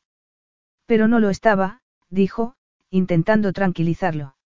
A decir verdad, fue simple rutina. Las palabras de Ángel no tranquilizaron a Alex. Se sentía terriblemente culpable de todo lo que había pasado. Estaba sola. Ella sacudió la cabeza. No. Tu madre estaba contigo. Ángel soltó una risita. Mi madre. No digas tonterías. Pero tener un hijo es importante, pensé que tu embarazo os habría unido. Ángel le dio un beso en los labios y volvió a reír. Mi madre no me perdona que la haya convertido en abuela, replicó con humor. De hecho, ni siquiera sé en qué país estaba cuando di a luz. Me temo que viaja mucho. Se aburre con facilidad. Alex perjuró en un idioma que Ángel desconocía. ¿Qué idioma es ese? Ruso. Ah, vaya, me lo enseñarás. No sé qué has dicho, pero ha sonado muy bien, afirmó, sonriendo. Él le devolvió la sonrisa. Te enseñaré ruso si tú me enseñas a hacer el amor en italiano, cara. Trató hecho. Pero volviendo a lo que estábamos hablando, seguro que no estaba sola cuando diste a luz. Insistió. Ya te he dicho que no, respondió, divertida. ¿Y con quién estabas? Con Clara, una amiga mía. Me acompañó al hospital y, mientras yo me esforzaba por tener a Jasmine, ella se dedicó a coquetear con uno de los médicos. ¿En serio? Ángela sintió. ¿En serio? Se casaron seis meses después. Fui su dama de honor. Veo que fue un parto interesante. Y tanto, dijo. Además, los médicos avisaron a mi hermano, que estaba en Dubái, tomó el primer vuelo que pudo y se presentó en el hospital antes de que se me pasara el efecto de la anestesia. Alex se sintió culpable otra vez. Lamentaba no haber estado con ella, no haber tenido la oportunidad de asistir al parto de su hija. Ángel siguió hablando del parto, pero se cayó un detalle importante. No le dijo que, cuando se despertó, el médico y uno de los enfermeros estaban manteniendo una conversación que cambió su vida para siempre. Entonces, estás diciendo que no podrá. Ni siquiera con fertilización in vitro. Preguntó el enfermero. Bueno, existe esa posibilidad, pero es bastante remota, respondió el médico. ¿Sabes si el padre está por ahí? Tendríamos que informarle. Afortunadamente para Ángel, Cesare ya estaba con ella y le ofreció todo su apoyo durante el proceso de recuperación. Además, estaba tan contenta con el nacimiento de Jasmine que la imposibilidad de tener más hijos no le preocupó hasta seis meses después, cuando se levantó un día y, sin darse cuenta, se dedicó a guardar las prendas de su hija, que ya se le habían quedado pequeñas. ¿Qué estaba haciendo? ¿Por qué se molestaba en guardarlas, si no podría tener más hijos, si Jasmine no podría tener nunca un hermano o una hermana? Era completamente absurdo. Entonces, rompió a llorar con desesperación. Y, al día siguiente, ya recuperada, metió las prendas de la niña en una bolsa y las llevó a una organización no gubernamental de su barrio, mientras intentaba animarse con la idea de que había tenido una hija preciosa y de que no todo el mundo tenía tanta suerte. Había sido duro para ella, pero lo había superado y había seguido con su vida. Al pensar en ello, se preguntó si Alex también habría superado el fallecimiento de su esposa o si, por el contrario, la seguía echando de menos. La enfermedad de tu esposa fue muy larga. Alex la miró con desconcierto durante unos segundos y contestó. Sí. Ella respiró hondo y le acarició el pelo. Sé que la pérdida de un ser querido es algo terrible. Mi amiga tuvo que ir a un psicólogo cuando. Yo no necesité un psicólogo, la interrumpió. Te tuve a ti. A mí. Alexa sintió. Tenías razón, Ángel. Me he sentido culpable todos estos años porque me acosté contigo cuando solo habían pasado unas semanas desde la muerte de mi esposa, dijo. No me siento orgulloso de ello, pero... Sí. Me ayudaste a superar la pérdida, Ángel. Gracias a ti, pude seguir adelante, le confesó. Lo cual me lleva a una pregunta, ¿tú también lo has superado? Ángel se quedó perpleja. La pregunta de Alex no podía ser más inocente. Pero la obligaba a enfrentarse a sus miedos y no le apetecía en absoluto. No entonces, no después de haber hecho el amor con él. No tan pronto. Capítulo 8. Ángel se mantuvo con los ojos cerrados, fingiendo estar dormida, mientras él se vestía en el dormitorio. Momentos más tarde, él se fue a la habitación principal y ella se levantó. No quería que se marchara sin hacer algo para cerrar la brecha que se había abierto entre ellos por culpa de aquella pregunta. Se puso la bata y se dirigió al salón. Alex estaba mirando la fotografía enmarcada de Jasmine. La miraba con una expresión de tristeza y de nostalgia que desapareció inmediatamente cuando se dio cuenta de que ya no estaba solo. Buenos días, Ángel. Buenos días. A Ángel se le había hecho un nudo en la garganta. Aunque no sabía si estaba haciendo lo correcto, dijo. Si quieres, puedes ver a Jasmine. Él se giró y sonrió. Gracias. Pero con una condición. ¿Cuál? Que no le digas que eres su padre. Esa decisión me corresponde a mí, no a ti. Alexa sintió. Me parece justo. Ángel suspiró y, una vez más, cruzó los dedos para que aquello saliera bien. Era muy importante para ella. En ese caso, me encargaré de organizarlo todo. Alex se acercó a ella y extendió un brazo para tocarla. Al ver el brillo de sus ojos, Ángel sintió pánico. No. Él la miró con desconcierto. ¿Qué ocurre? Ángel sacudió la cabeza. Nada. Pero no puedo. Alex frunció el ceño.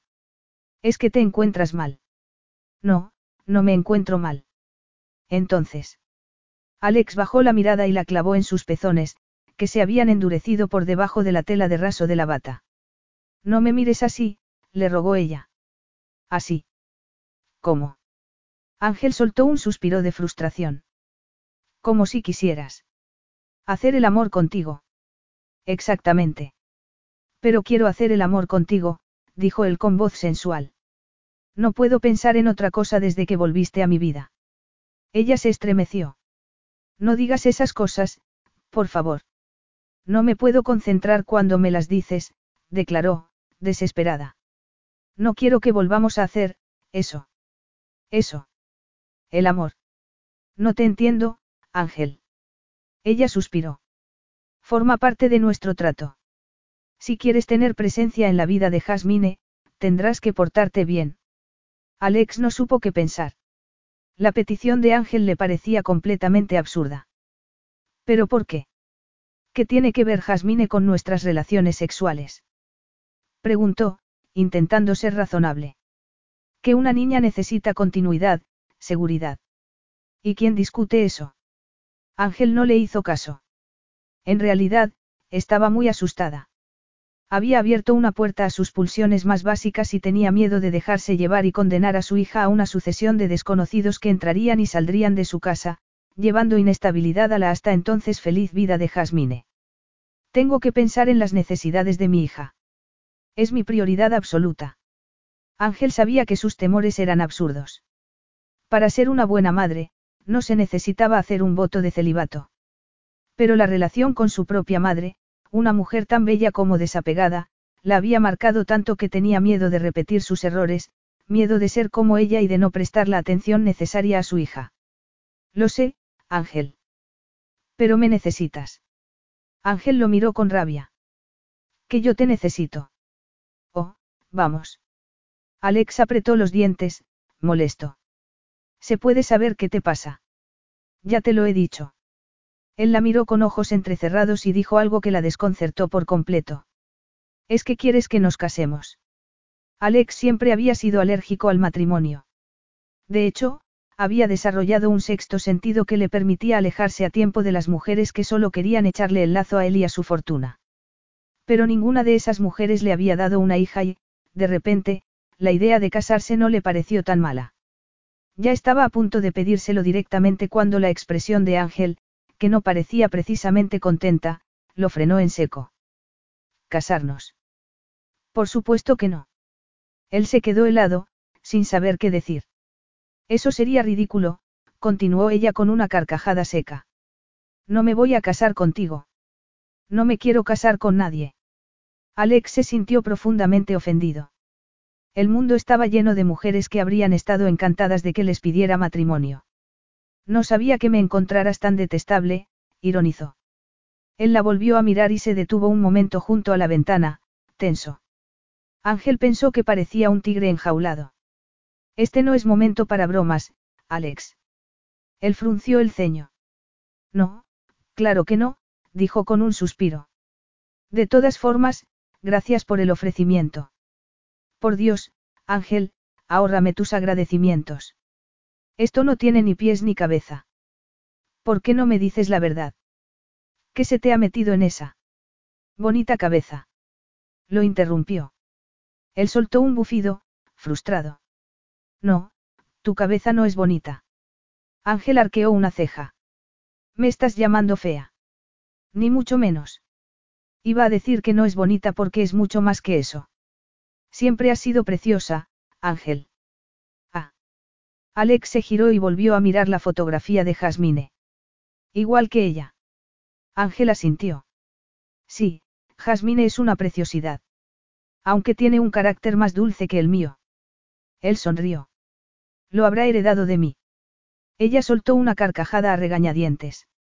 Desde su punto de vista, Alex Arlov era cualquier cosa menos un hombre dulce. Tras unos segundos de silencio, lo miró a los ojos y dijo. No puedo tener una aventura contigo, Alex.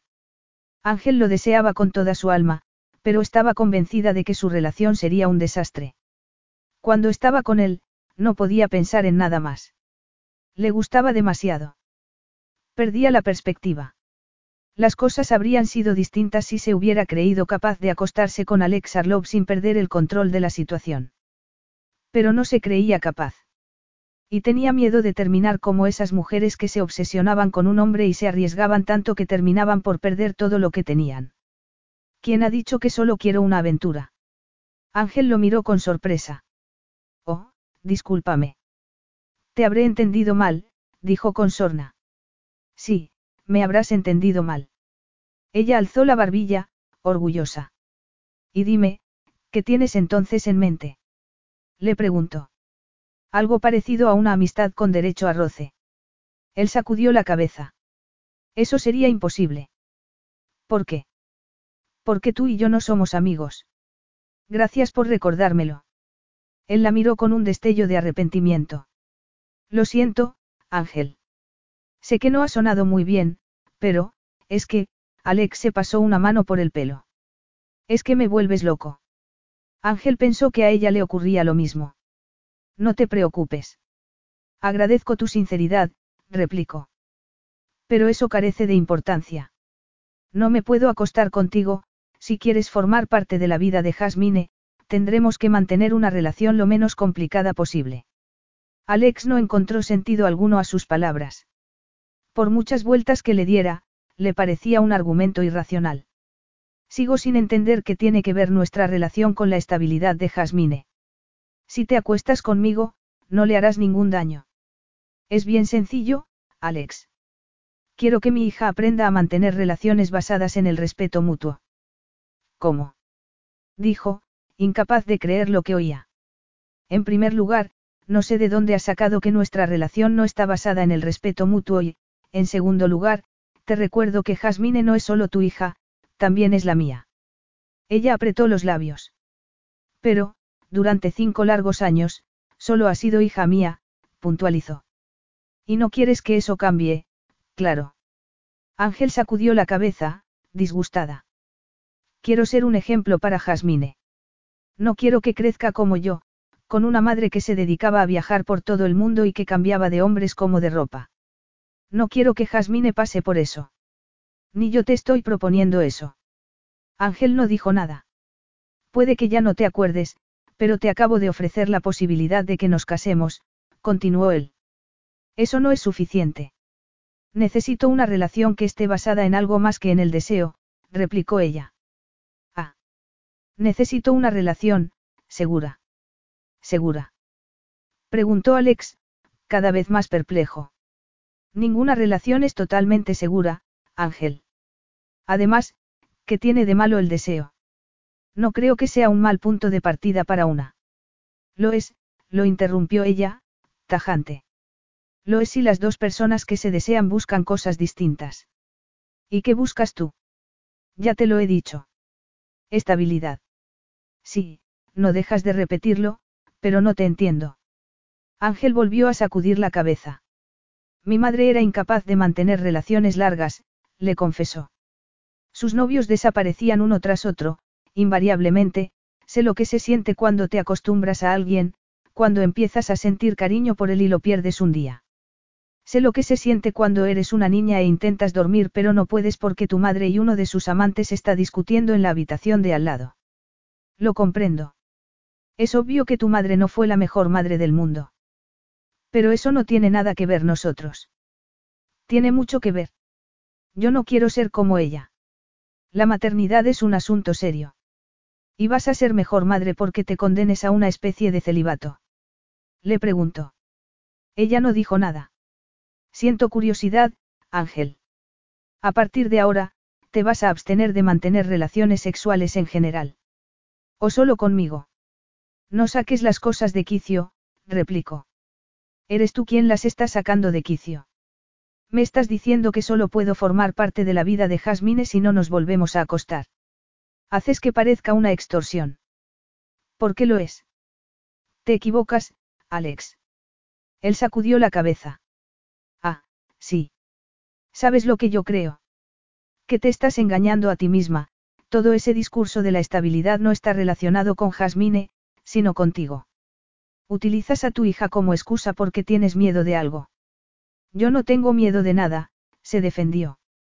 Él hizo caso omiso. ¿Qué te asusta tanto? Ser como tu madre. Olvídate de mi madre. Esto es entre tú y yo, nada más. Alex entrecerró los ojos. Ah, no, no es eso. No es que tengas miedo de ser como tu madre, es que tienes miedo de mí, no me había dado cuenta. Ángel lo negó con vehemencia. ¡Qué estupidez! A decir verdad, Ángel no tenía miedo de Alex. Tenía miedo de algo distinto, aunque directamente relacionado, de lo que sentía cuando estaba con él. El impacto emocional de su encuentro había sido como si le hubieran quitado un torniquete que había llevado durante años y la sangre volviera a circular de golpe por sus venas. Por desgracia, sus emociones no se parecían en nada a las extremidades de un cuerpo. Aunque quisiera, no podría volver a hacerse un torniquete. Ángel se había enamorado de él y estaba firmemente convencida de que Alex le iba a partir el corazón. Pero no era su corazón lo que le preocupaba. No quería que Jasmine fuera testigo de su lenta pero inevitable ruptura y que, al final, terminara por tener una visión de las relaciones amorosas tan deprimente como la que tenía ella por culpa de su madre. Mira, Ángel, nadie ha tenido una infancia perfecta, pero... Ángel se alejó de él, molesta por el comentario. Aunque no sirvió de nada, porque Alex se acercó y le puso una mano en el hombro. ¿Por qué te niegas a tener una vida sexual sana? ¿Por qué te asusta tanto? No me asusta, respondió. Es que tu padre engañaba a tu madre. Mi padre siguió enamorado de mi madre incluso después de que ella lo abandonara y lo separara de mi hermano y de mí, aunque no sé para qué, la verdad. Luego se comportó como si no existiéramos. Lo siento mucho. No lo sientas. Ya no tiene remedio. Pero, sobre lo que decías antes, yo no tengo miedo. Solo estoy decidida a que mi hija sea mi prioridad absoluta. Pero, Ángel. Ella suspiró. No insistas. No voy a cambiar de opinión. Cielo santo, no te das cuenta de que te estás condenando a la infelicidad sin motivo. Te has empeñado en creer que las relaciones amorosas tienen que ser necesariamente frustrantes y te ahorcas con tu propia cuerda, alegó. Basta ya, Alex. Es que no te das cuenta. Solo quiero evitarle esto a Jasmine. Evitarle los enfrentamientos, las discusiones. ¿Y qué tienen de malo las discusiones? La gente discute, es lo más normal del mundo. ¿O crees que vas a encontrar a un hombre con el que no discutas nunca? Porque, si lo crees, te aseguro que te aburrirías de él en menos de una semana. No estoy buscando a ningún hombre. Además, las cosas son como son. O lo tomas o lo dejas, tú sabrás lo que haces. Alex estuvo a punto de decirle que se estaba comportando de forma infantil y que no había dicho ni una sola palabra que no fuera una estupidez irracional, pero notó la angustia en sus ojos verdes y se mordió la lengua. De momento, optaría por una retirada táctica. De momento. Alex cerró la puerta cuando se marchó, y Ángel se dijo que tenía motivos para estar contenta. Había conseguido lo que quería. Pero unos minutos después, cuando levantó el auricular del teléfono para organizar el viaje de Jasmine y presentarle a su padre, se sintió profundamente deprimida. Había encontrado al hombre más maravilloso del mundo y, en lugar de concederle la oportunidad de estar con ella, le había dicho que no quería hacer el amor con él y se lo había quitado de encima con excusas. A pesar de ello, se intentó convencer de que había hecho lo correcto y que debía estar contenta con su decisión. La idea de vivir con Alex le parecía una locura. Pero no se consiguió engañar. Se sentía como si la puerta que Alex había cerrado unos segundos antes fuera la puerta del paraíso y ella se hubiera quedado afuera. Era absurdo. Se había salido con la suya. Por fin tenía la tranquilidad que necesitaba. Ángel sacudió la cabeza con frustración. Había permitido que Alex la sacara del encierro al que ella misma se había condenado, había permitido que despertara sus emociones dormidas y, ahora, tendría que acostumbrarse otra vez a una cama vacía.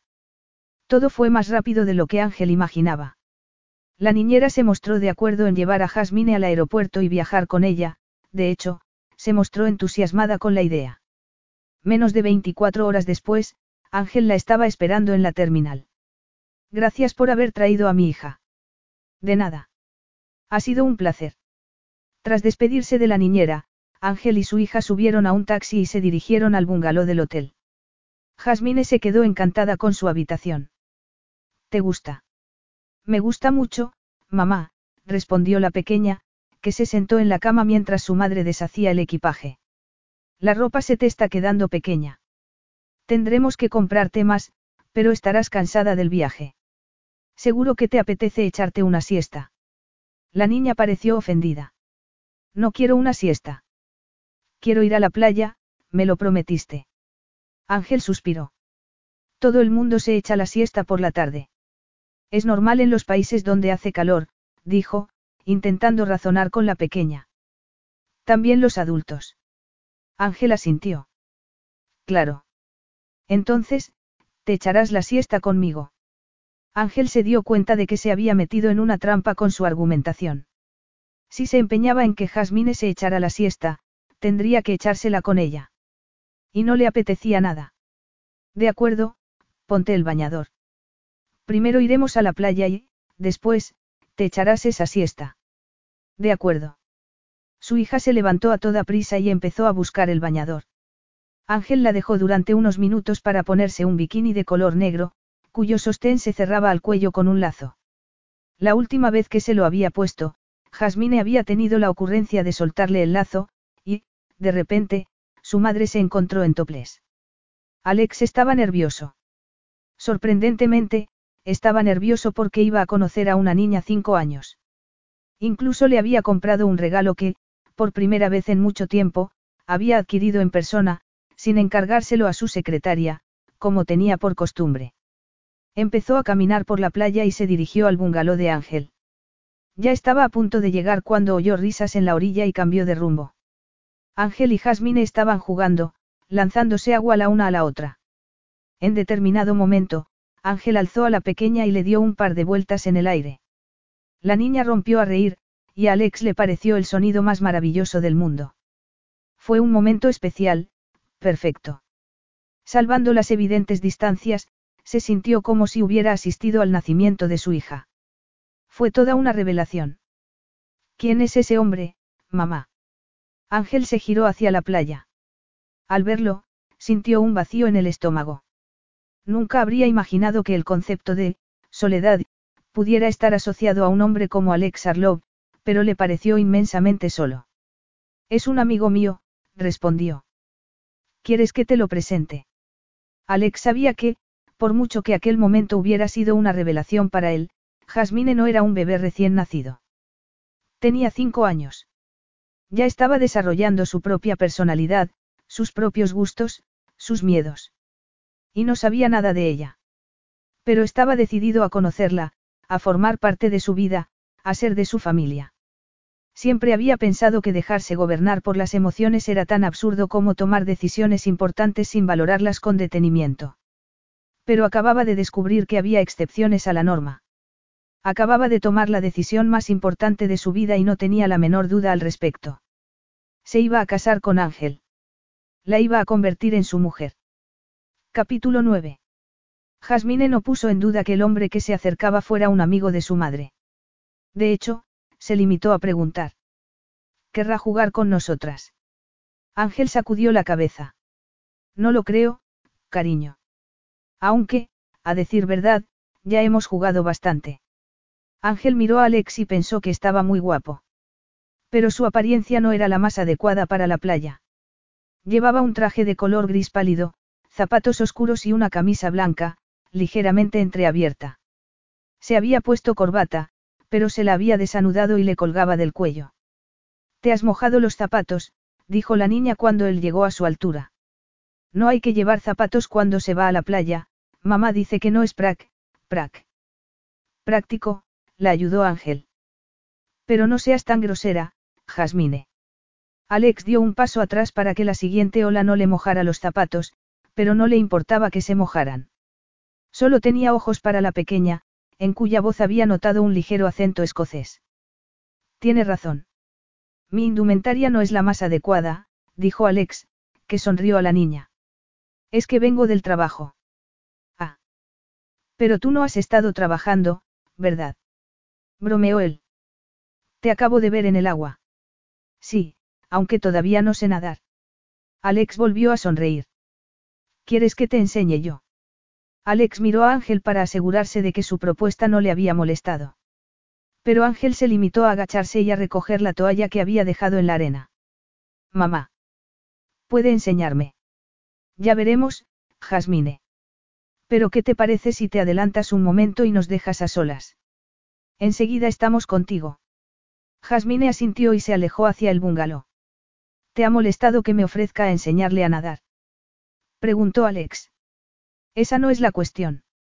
Te has comportado de tal forma que ahora no me puedo negar.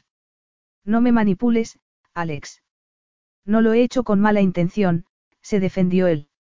Es que la he visto antes y me ha extrañado que no sepa nadar. No parece que tenga miedo del agua. Ángel rió. Jasmine no tiene miedo de nada. En realidad, no ha aprendido a nadar porque detesta el frío, declaró. Le intenté enseñar cuando era más pequeña, pero el mar está helado en Escocia y no se quiere meter. Ah, Escocia, he notado su acento. Me encanta. Tiene acento escocés.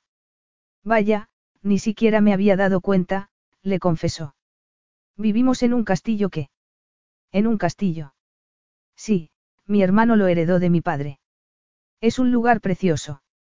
Llueve mucho, pero supongo que todas las niñas sueñan con crecer en un lugar como ese. ¿Tú crees? Bueno, yo fui muy feliz cuando tenía su edad. Pero no tienes acento escocés. La sonrisa de Ángel desapareció. Me temo que perdí mis raíces. Pero Ángel no las perderá. Yo no soy de la opinión de que las raíces no dependen tanto de los sitios donde se vive como de la gente con quien se vive. Se nota que no has crecido en habitaciones de hotel.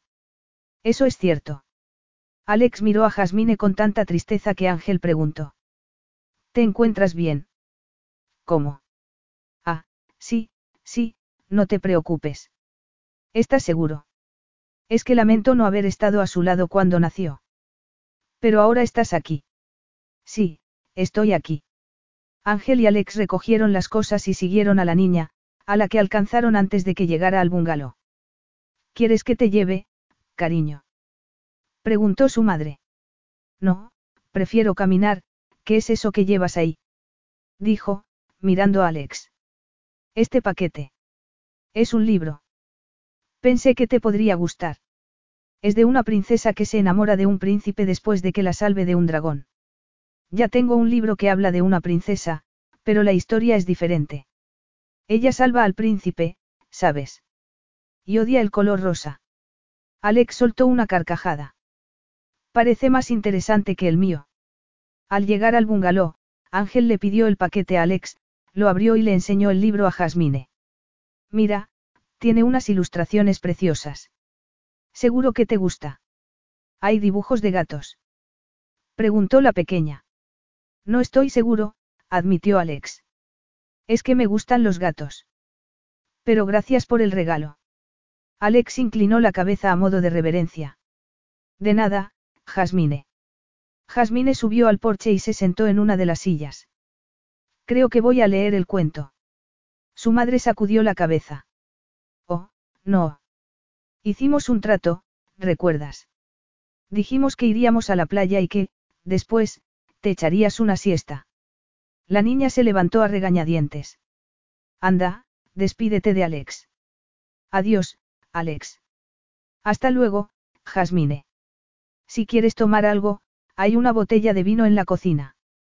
Yo subiré a acostar a Jasmine, pero vuelvo enseguida. De acuerdo. Ángel regresó unos minutos después y se sentó junto a Alex, que se había acomodado en una mecedora. De repente, la mecedora chirrió contra el entarimado y él dijo. Lo siento. No te preocupes. Mi hija no se despierta con nada. Tiene mucho carácter. Has hecho un gran trabajo con ella. Ángel se ruborizó. Bueno, he tenido ayuda. ¿Alguna niñera? Sí, pero sobre todo mi hermano. Es un gran hombre. ¿Y a qué se dedica tú? Alex dejó la frase sin terminar. Miró la taza de café que Ángel se había servido y preguntó.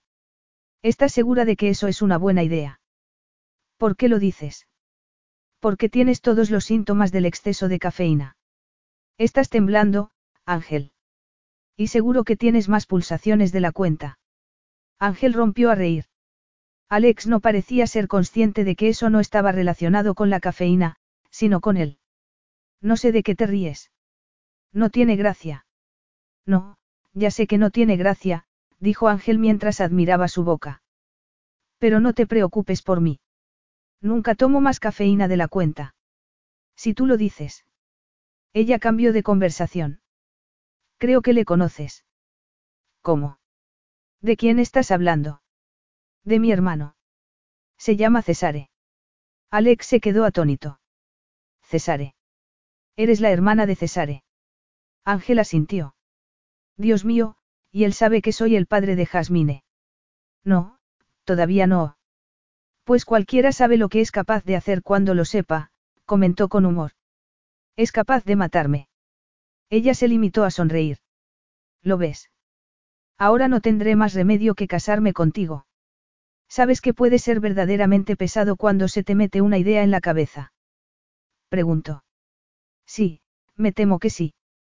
Está bien, me casaré contigo. ¿Qué día? Mañana, a no ser que tengas otros planes. Olvídalo, Alex. Ya me estoy cansando de la broma. ¿Y por qué crees que es una broma? Ella suspiró. Porque, si no fuera una broma, tendría que llegar a la conclusión de que te has vuelto loco. Por querer formar una familia y dar un poco de estabilidad a Jasmine. Esto no tiene nada que ver con Jasmine. No tendría nada que ver con ella si tú no tuvieras un concepto tan extraño de la estabilidad emocional. Pero ya me has dicho que no quieres ser mi amante, así que no tengo más remedio que casarme contigo. Ángel sintió pánico. Tú y yo no vamos a formar una familia. No seas ridícula, soy el padre de tu hija y sé que me deseas tanto como yo a ti. ¿Se te ocurre una razón mejor para que nos casemos?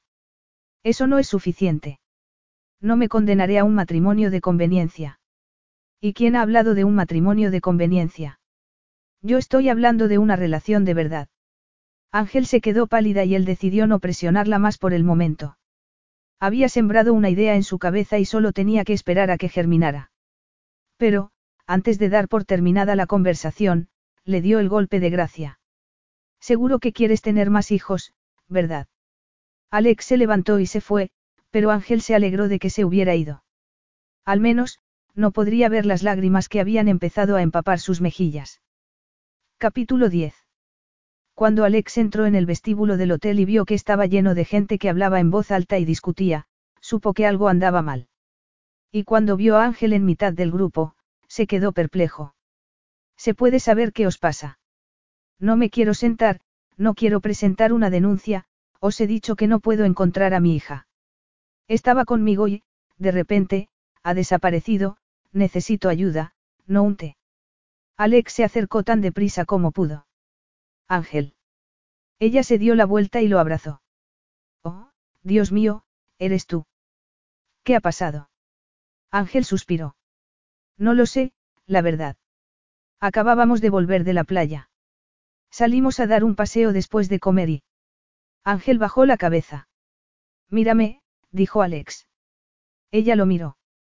Estuvo esta mañana conmigo, en el rodaje. Luego comimos y, esto es absurdo. Tengo que salir a buscarla. Saldremos a buscarla, pero antes quiero saber lo que ha pasado. Bueno, nos hemos encontrado con Nico y me ha preguntado, no sé, ya no sé lo que me ha preguntado. Solo sé que me he dado la vuelta y que Jasmine se había ido. ¿Cuándo ha pasado?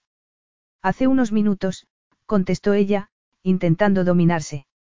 Está bien. Llévame al sitio donde la has visto por última vez. Los minutos siguientes fueron una tortura para Ángel. Alex se encargó de organizar el equipo de búsqueda, dividiendo a los voluntarios en grupos pequeños, para que cubrieran más terreno y terminaran antes. Seguro que no ha ido lejos. La encontrarán, le aseguró. Quiero ir con ellos. No, Ángel. Necesito que te quedes aquí, con Nico, por si Jasmine regresa. Además, todos tienen el número de teléfono de mi sobrino. Si encuentran a nuestra hija, llamarán. Tienes miedo de que le haya pasado algo malo. Por eso te niegas a que salga a buscarla. Lo acusó. Alex le puso las manos en los hombros. No te pongas en el peor de los casos, Ángel.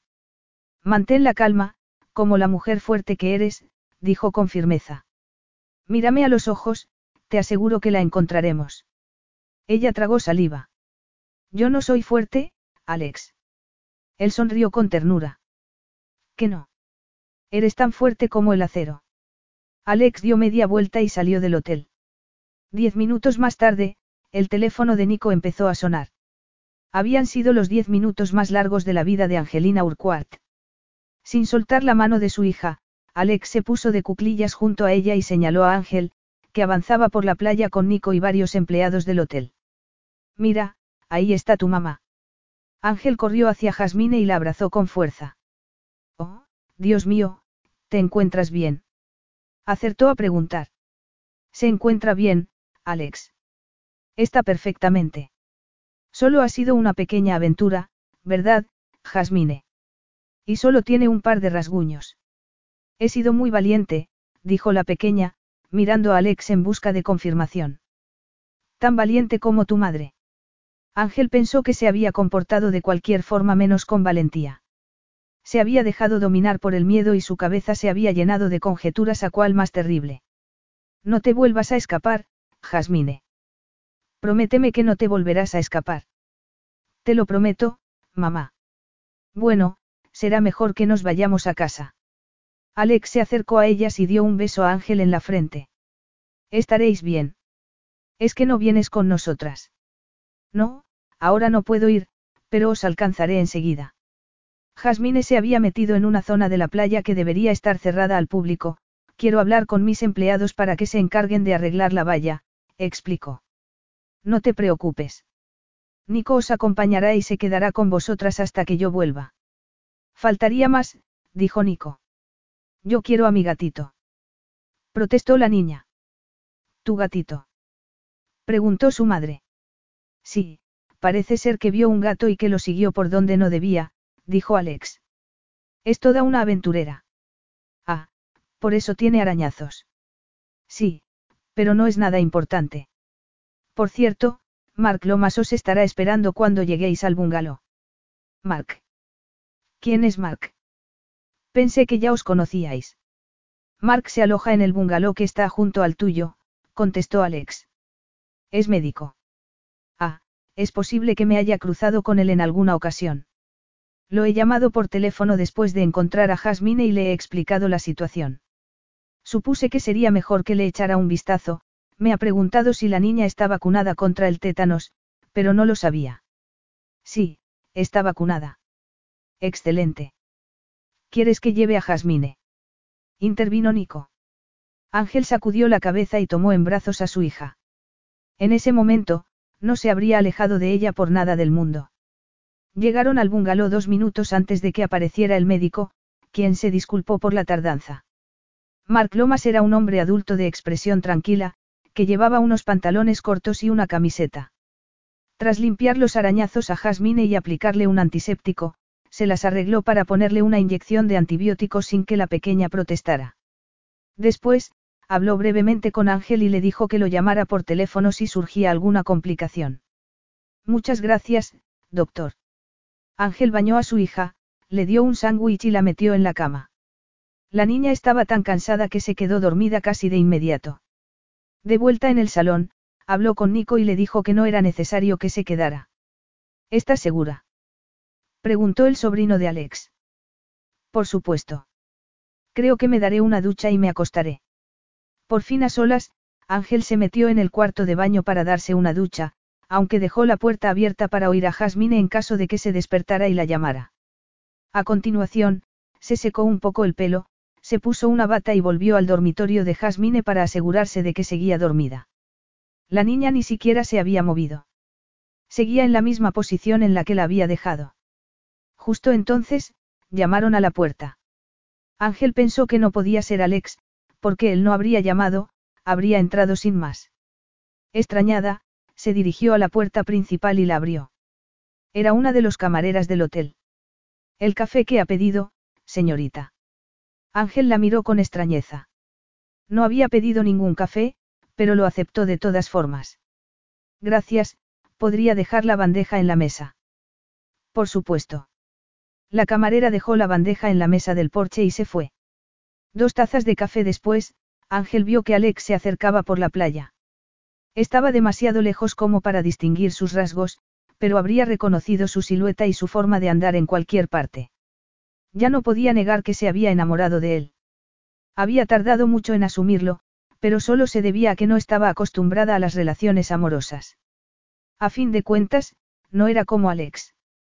Él se había enamorado, se había casado, había perdido al amor de su vida y, sin duda alguna, se había acostado con un montón de mujeres, entre las que se encontraba ella.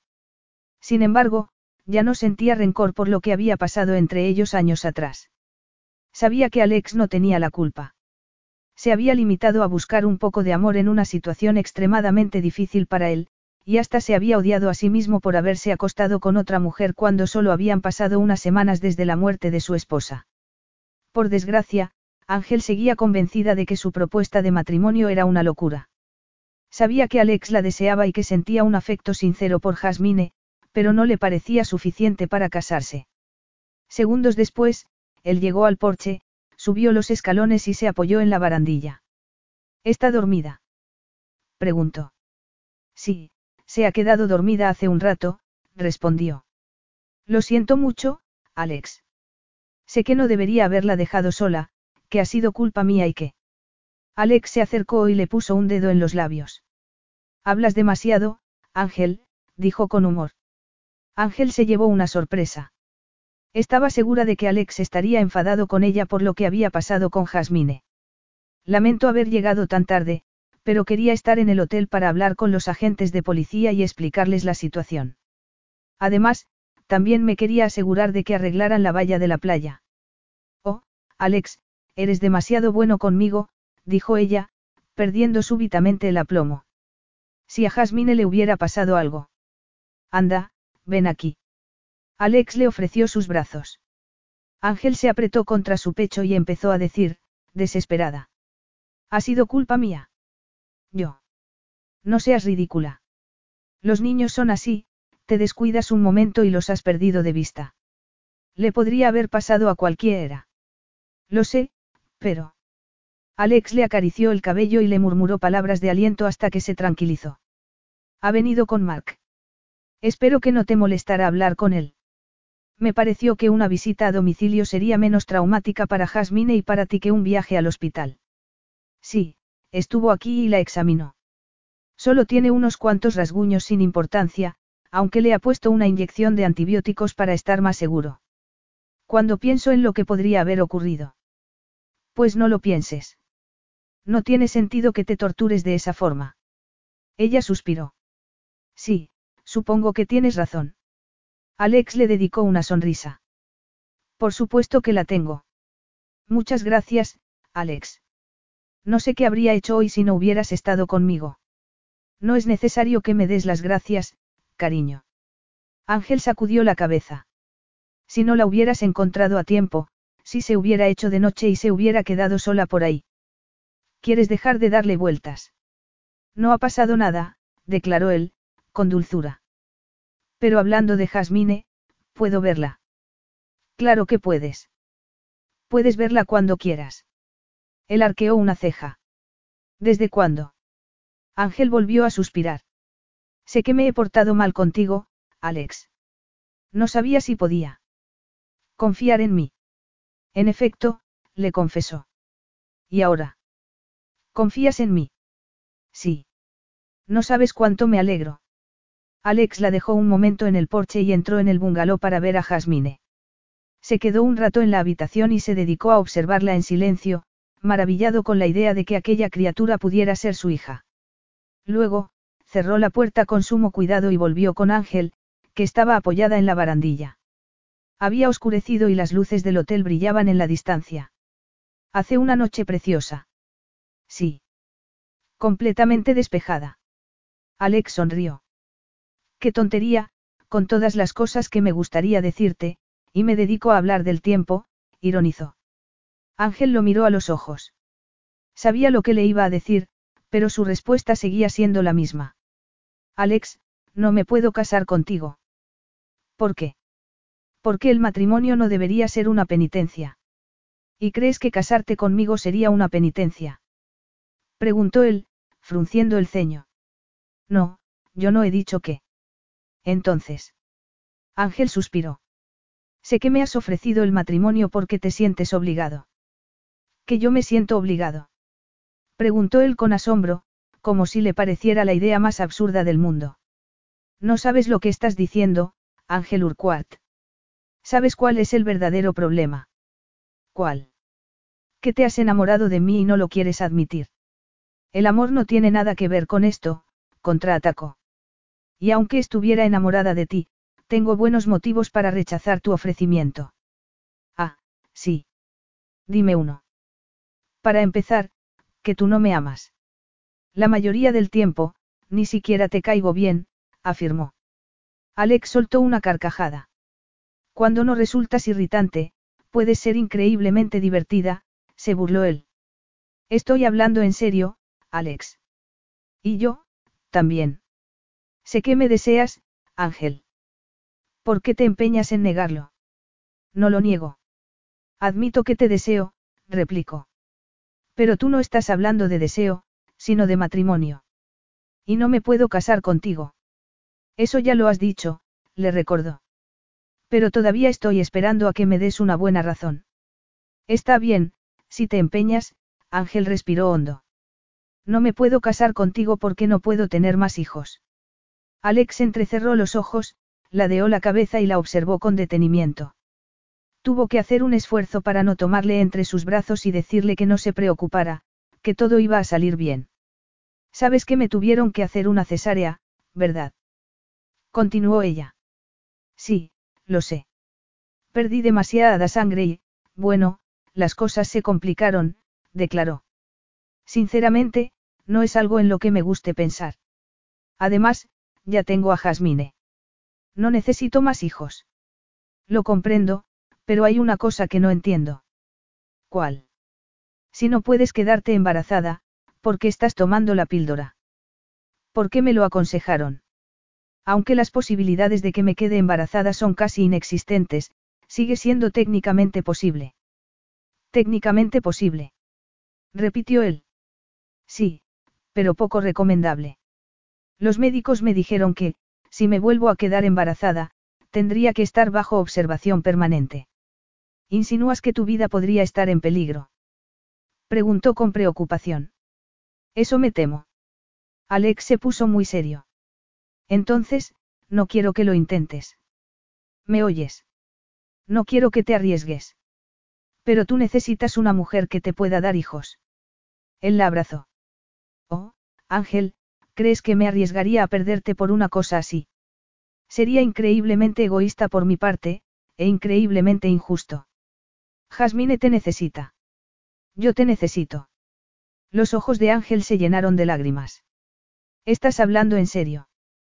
Por supuesto que sí. Además, tú ya me has dado una familia. Tengo a Jasmine y te tengo a ti, la mujer más bella e inteligente que se ha cruzado en mi camino, respondió. La mujer de quien me he enamorado. Ella tragó saliva. Pero. ¿Cómo quieres que te lo diga?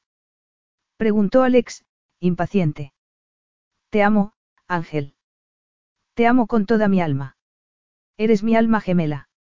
Los ojos de Ángel brillaron. Y yo te amo a ti, Alex. Entonces, te casarás conmigo. Ángel se puso de puntillas y le dio un beso en los labios. Tienes algo que hacer mañana. Alex sonrió de oreja a oreja. Naturalmente, convertirme en el hombre más afortunado del mundo. Epílogo. Papá.